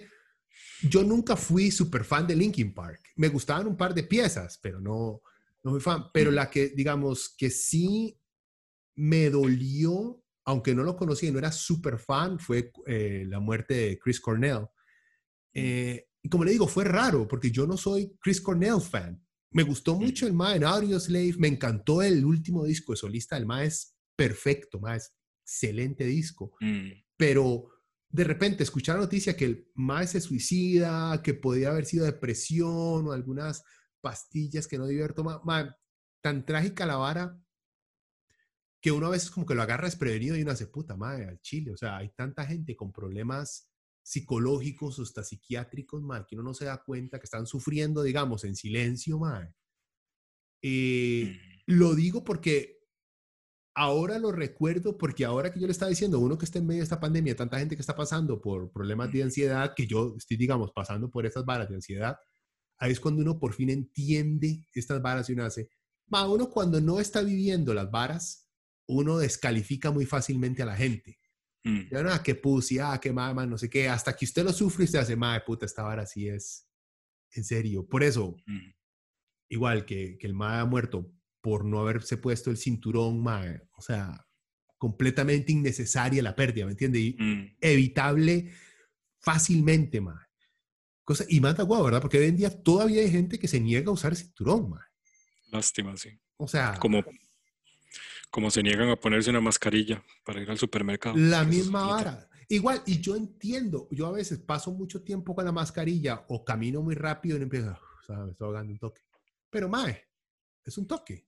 Tómese su Mm. tiempo, ¿me entiende? Pero la gente, no puedo. Y los conspiranoicos, ¿verdad? Esto es para controlarnos. Y uno, ay, Dios mío, mae. Sí, sí. Pero sí, Yo bueno. creo que la, la incomodidad es muy poca para el gran beneficio que podría tener. Exacto. O búsquese otro, otra, otro tipo de mascarilla o sepa que hay ciertas cosas que no puede hacer con una mascarilla, no se puede agitar tanto con una mascarilla. O sea, mae, hay que, hay que acoplarse a los tiempos, Mm. o sea, y a las medidas de seguridad que hay. Bueno, mae. Honestamente, la comunidad, no he visto mucho, en la comunidad Tarro, eh, como en todas, existe mucha, eh, mucho conspiranoico pero se ha respetado mucho, digamos, esos lineamientos con respecto a lo de, a lo de la pandemia. ma. Y creo yo que es uno de los grupos que más ha sufrido por las restricciones, porque la comunidad que admira a Rihanna o a otros pop stars no están tan acostumbrados a estar chiviando, o sea, a estar yendo a chivos eh, pop. Pero, ma, la comunidad tarro y el rock alternativo, ma, pasa metidos, es en un, en un bar o en algún este, eh, lugar para chivos viendo bandas. Y son los que más han sufrido ahora, güey.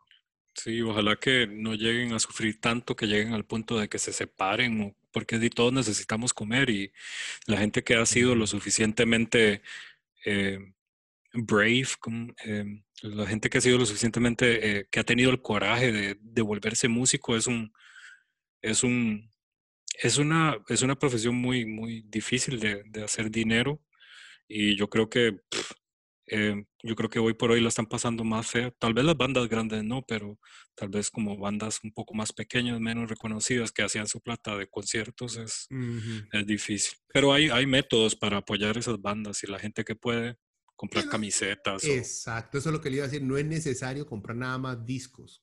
Compren las Mm. chemas, compren las gorras. Hay muchos que están vendiendo hasta mascarillas. Mm, O sea, ma, Sí, si, va a buena comprar, idea. si va a comprar una chema este, que dice, no sé, Europostale, mejor cómprese una chema que diga metálica. Bueno, tal vez no metálica, porque los madres tienen demasiada plata, pero que diga, no sé, Flames. Alastor, este, o los cholos de aquí, ma, que hay un montón de bandas que también venden sus varas. Sí, Pseudo sí. Stratify Epithelium.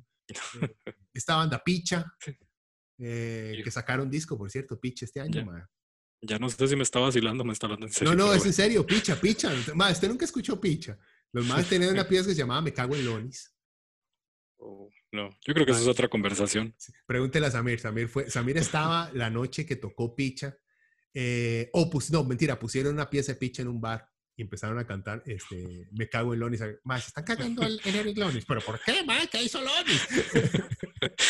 el cuñado de Luca. Pero sí, man. No, no, por eso, mm. compren, compren ropa a sus bandas voy a buscarlos en, Voy a buscarlos en Spotify. Sí, esa es, buena idea. Es gore grindcore death metal, ¿verdad? O sea, es vacilón. No es, no es Tool, Mob. Pero, y lo que me gusta, hay algo que me gusta mucho de Pitch es que el MAE, el, el MAE es muy políticamente, eh, no le da miedo dar sus opiniones políticas y sociales. Y encaja mucho en, en, lo que yo pienso. O sea, no estoy diciendo que, que, que, esté correcto, pero que encaja mucho en lo que yo pienso. Entonces, digamos, siento mucha afinidad hacia el MAE por eso. Eh, pero sí, búsquelo, búsquelo, vacilón. Súper bueno. Eh, bueno, hemos llegado al final, Mike, porque yo sé que podríamos seguir, bueno, yo podría seguir hablando paja, MAE, pero ya debe ser tarde por allá. Eh, y también para la gente que ya no, no, escuche más. Pero la idea es seguir haciendo estas varas. Si se nos ocurre otra más interesante, podemos hacer, no sé, un, algún tipo de, hacer a profundidad más hablar de alguna banda. Sería interesante para más adelante.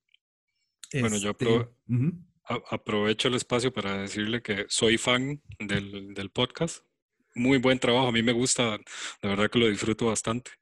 Está súper bien hecho. Me gusta mucho con, con la, añadir a, a Diana, que ha sido sumamente difícil llenar los zapatos de Diana hoy. Eh, gracias por cederme el chance.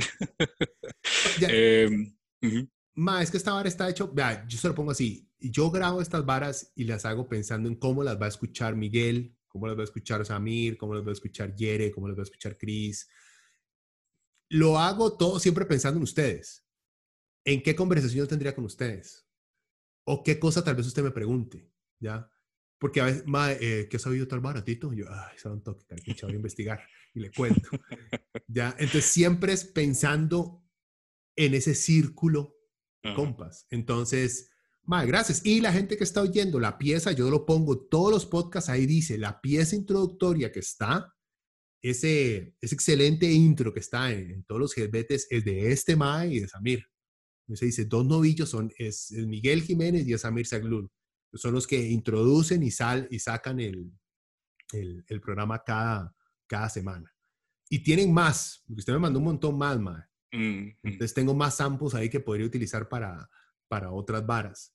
Entonces, no, no, o sea, no le estoy dando las gracias. Esta vara yo la hago por ustedes, mae. No, súper bien, súper bien. Yo de verdad que lo disfruto bastante.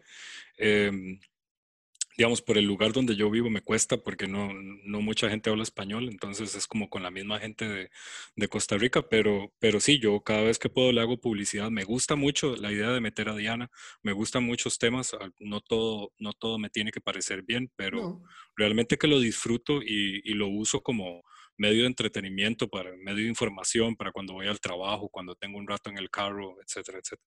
Realmente que yo lo escucho cada vez que pueda.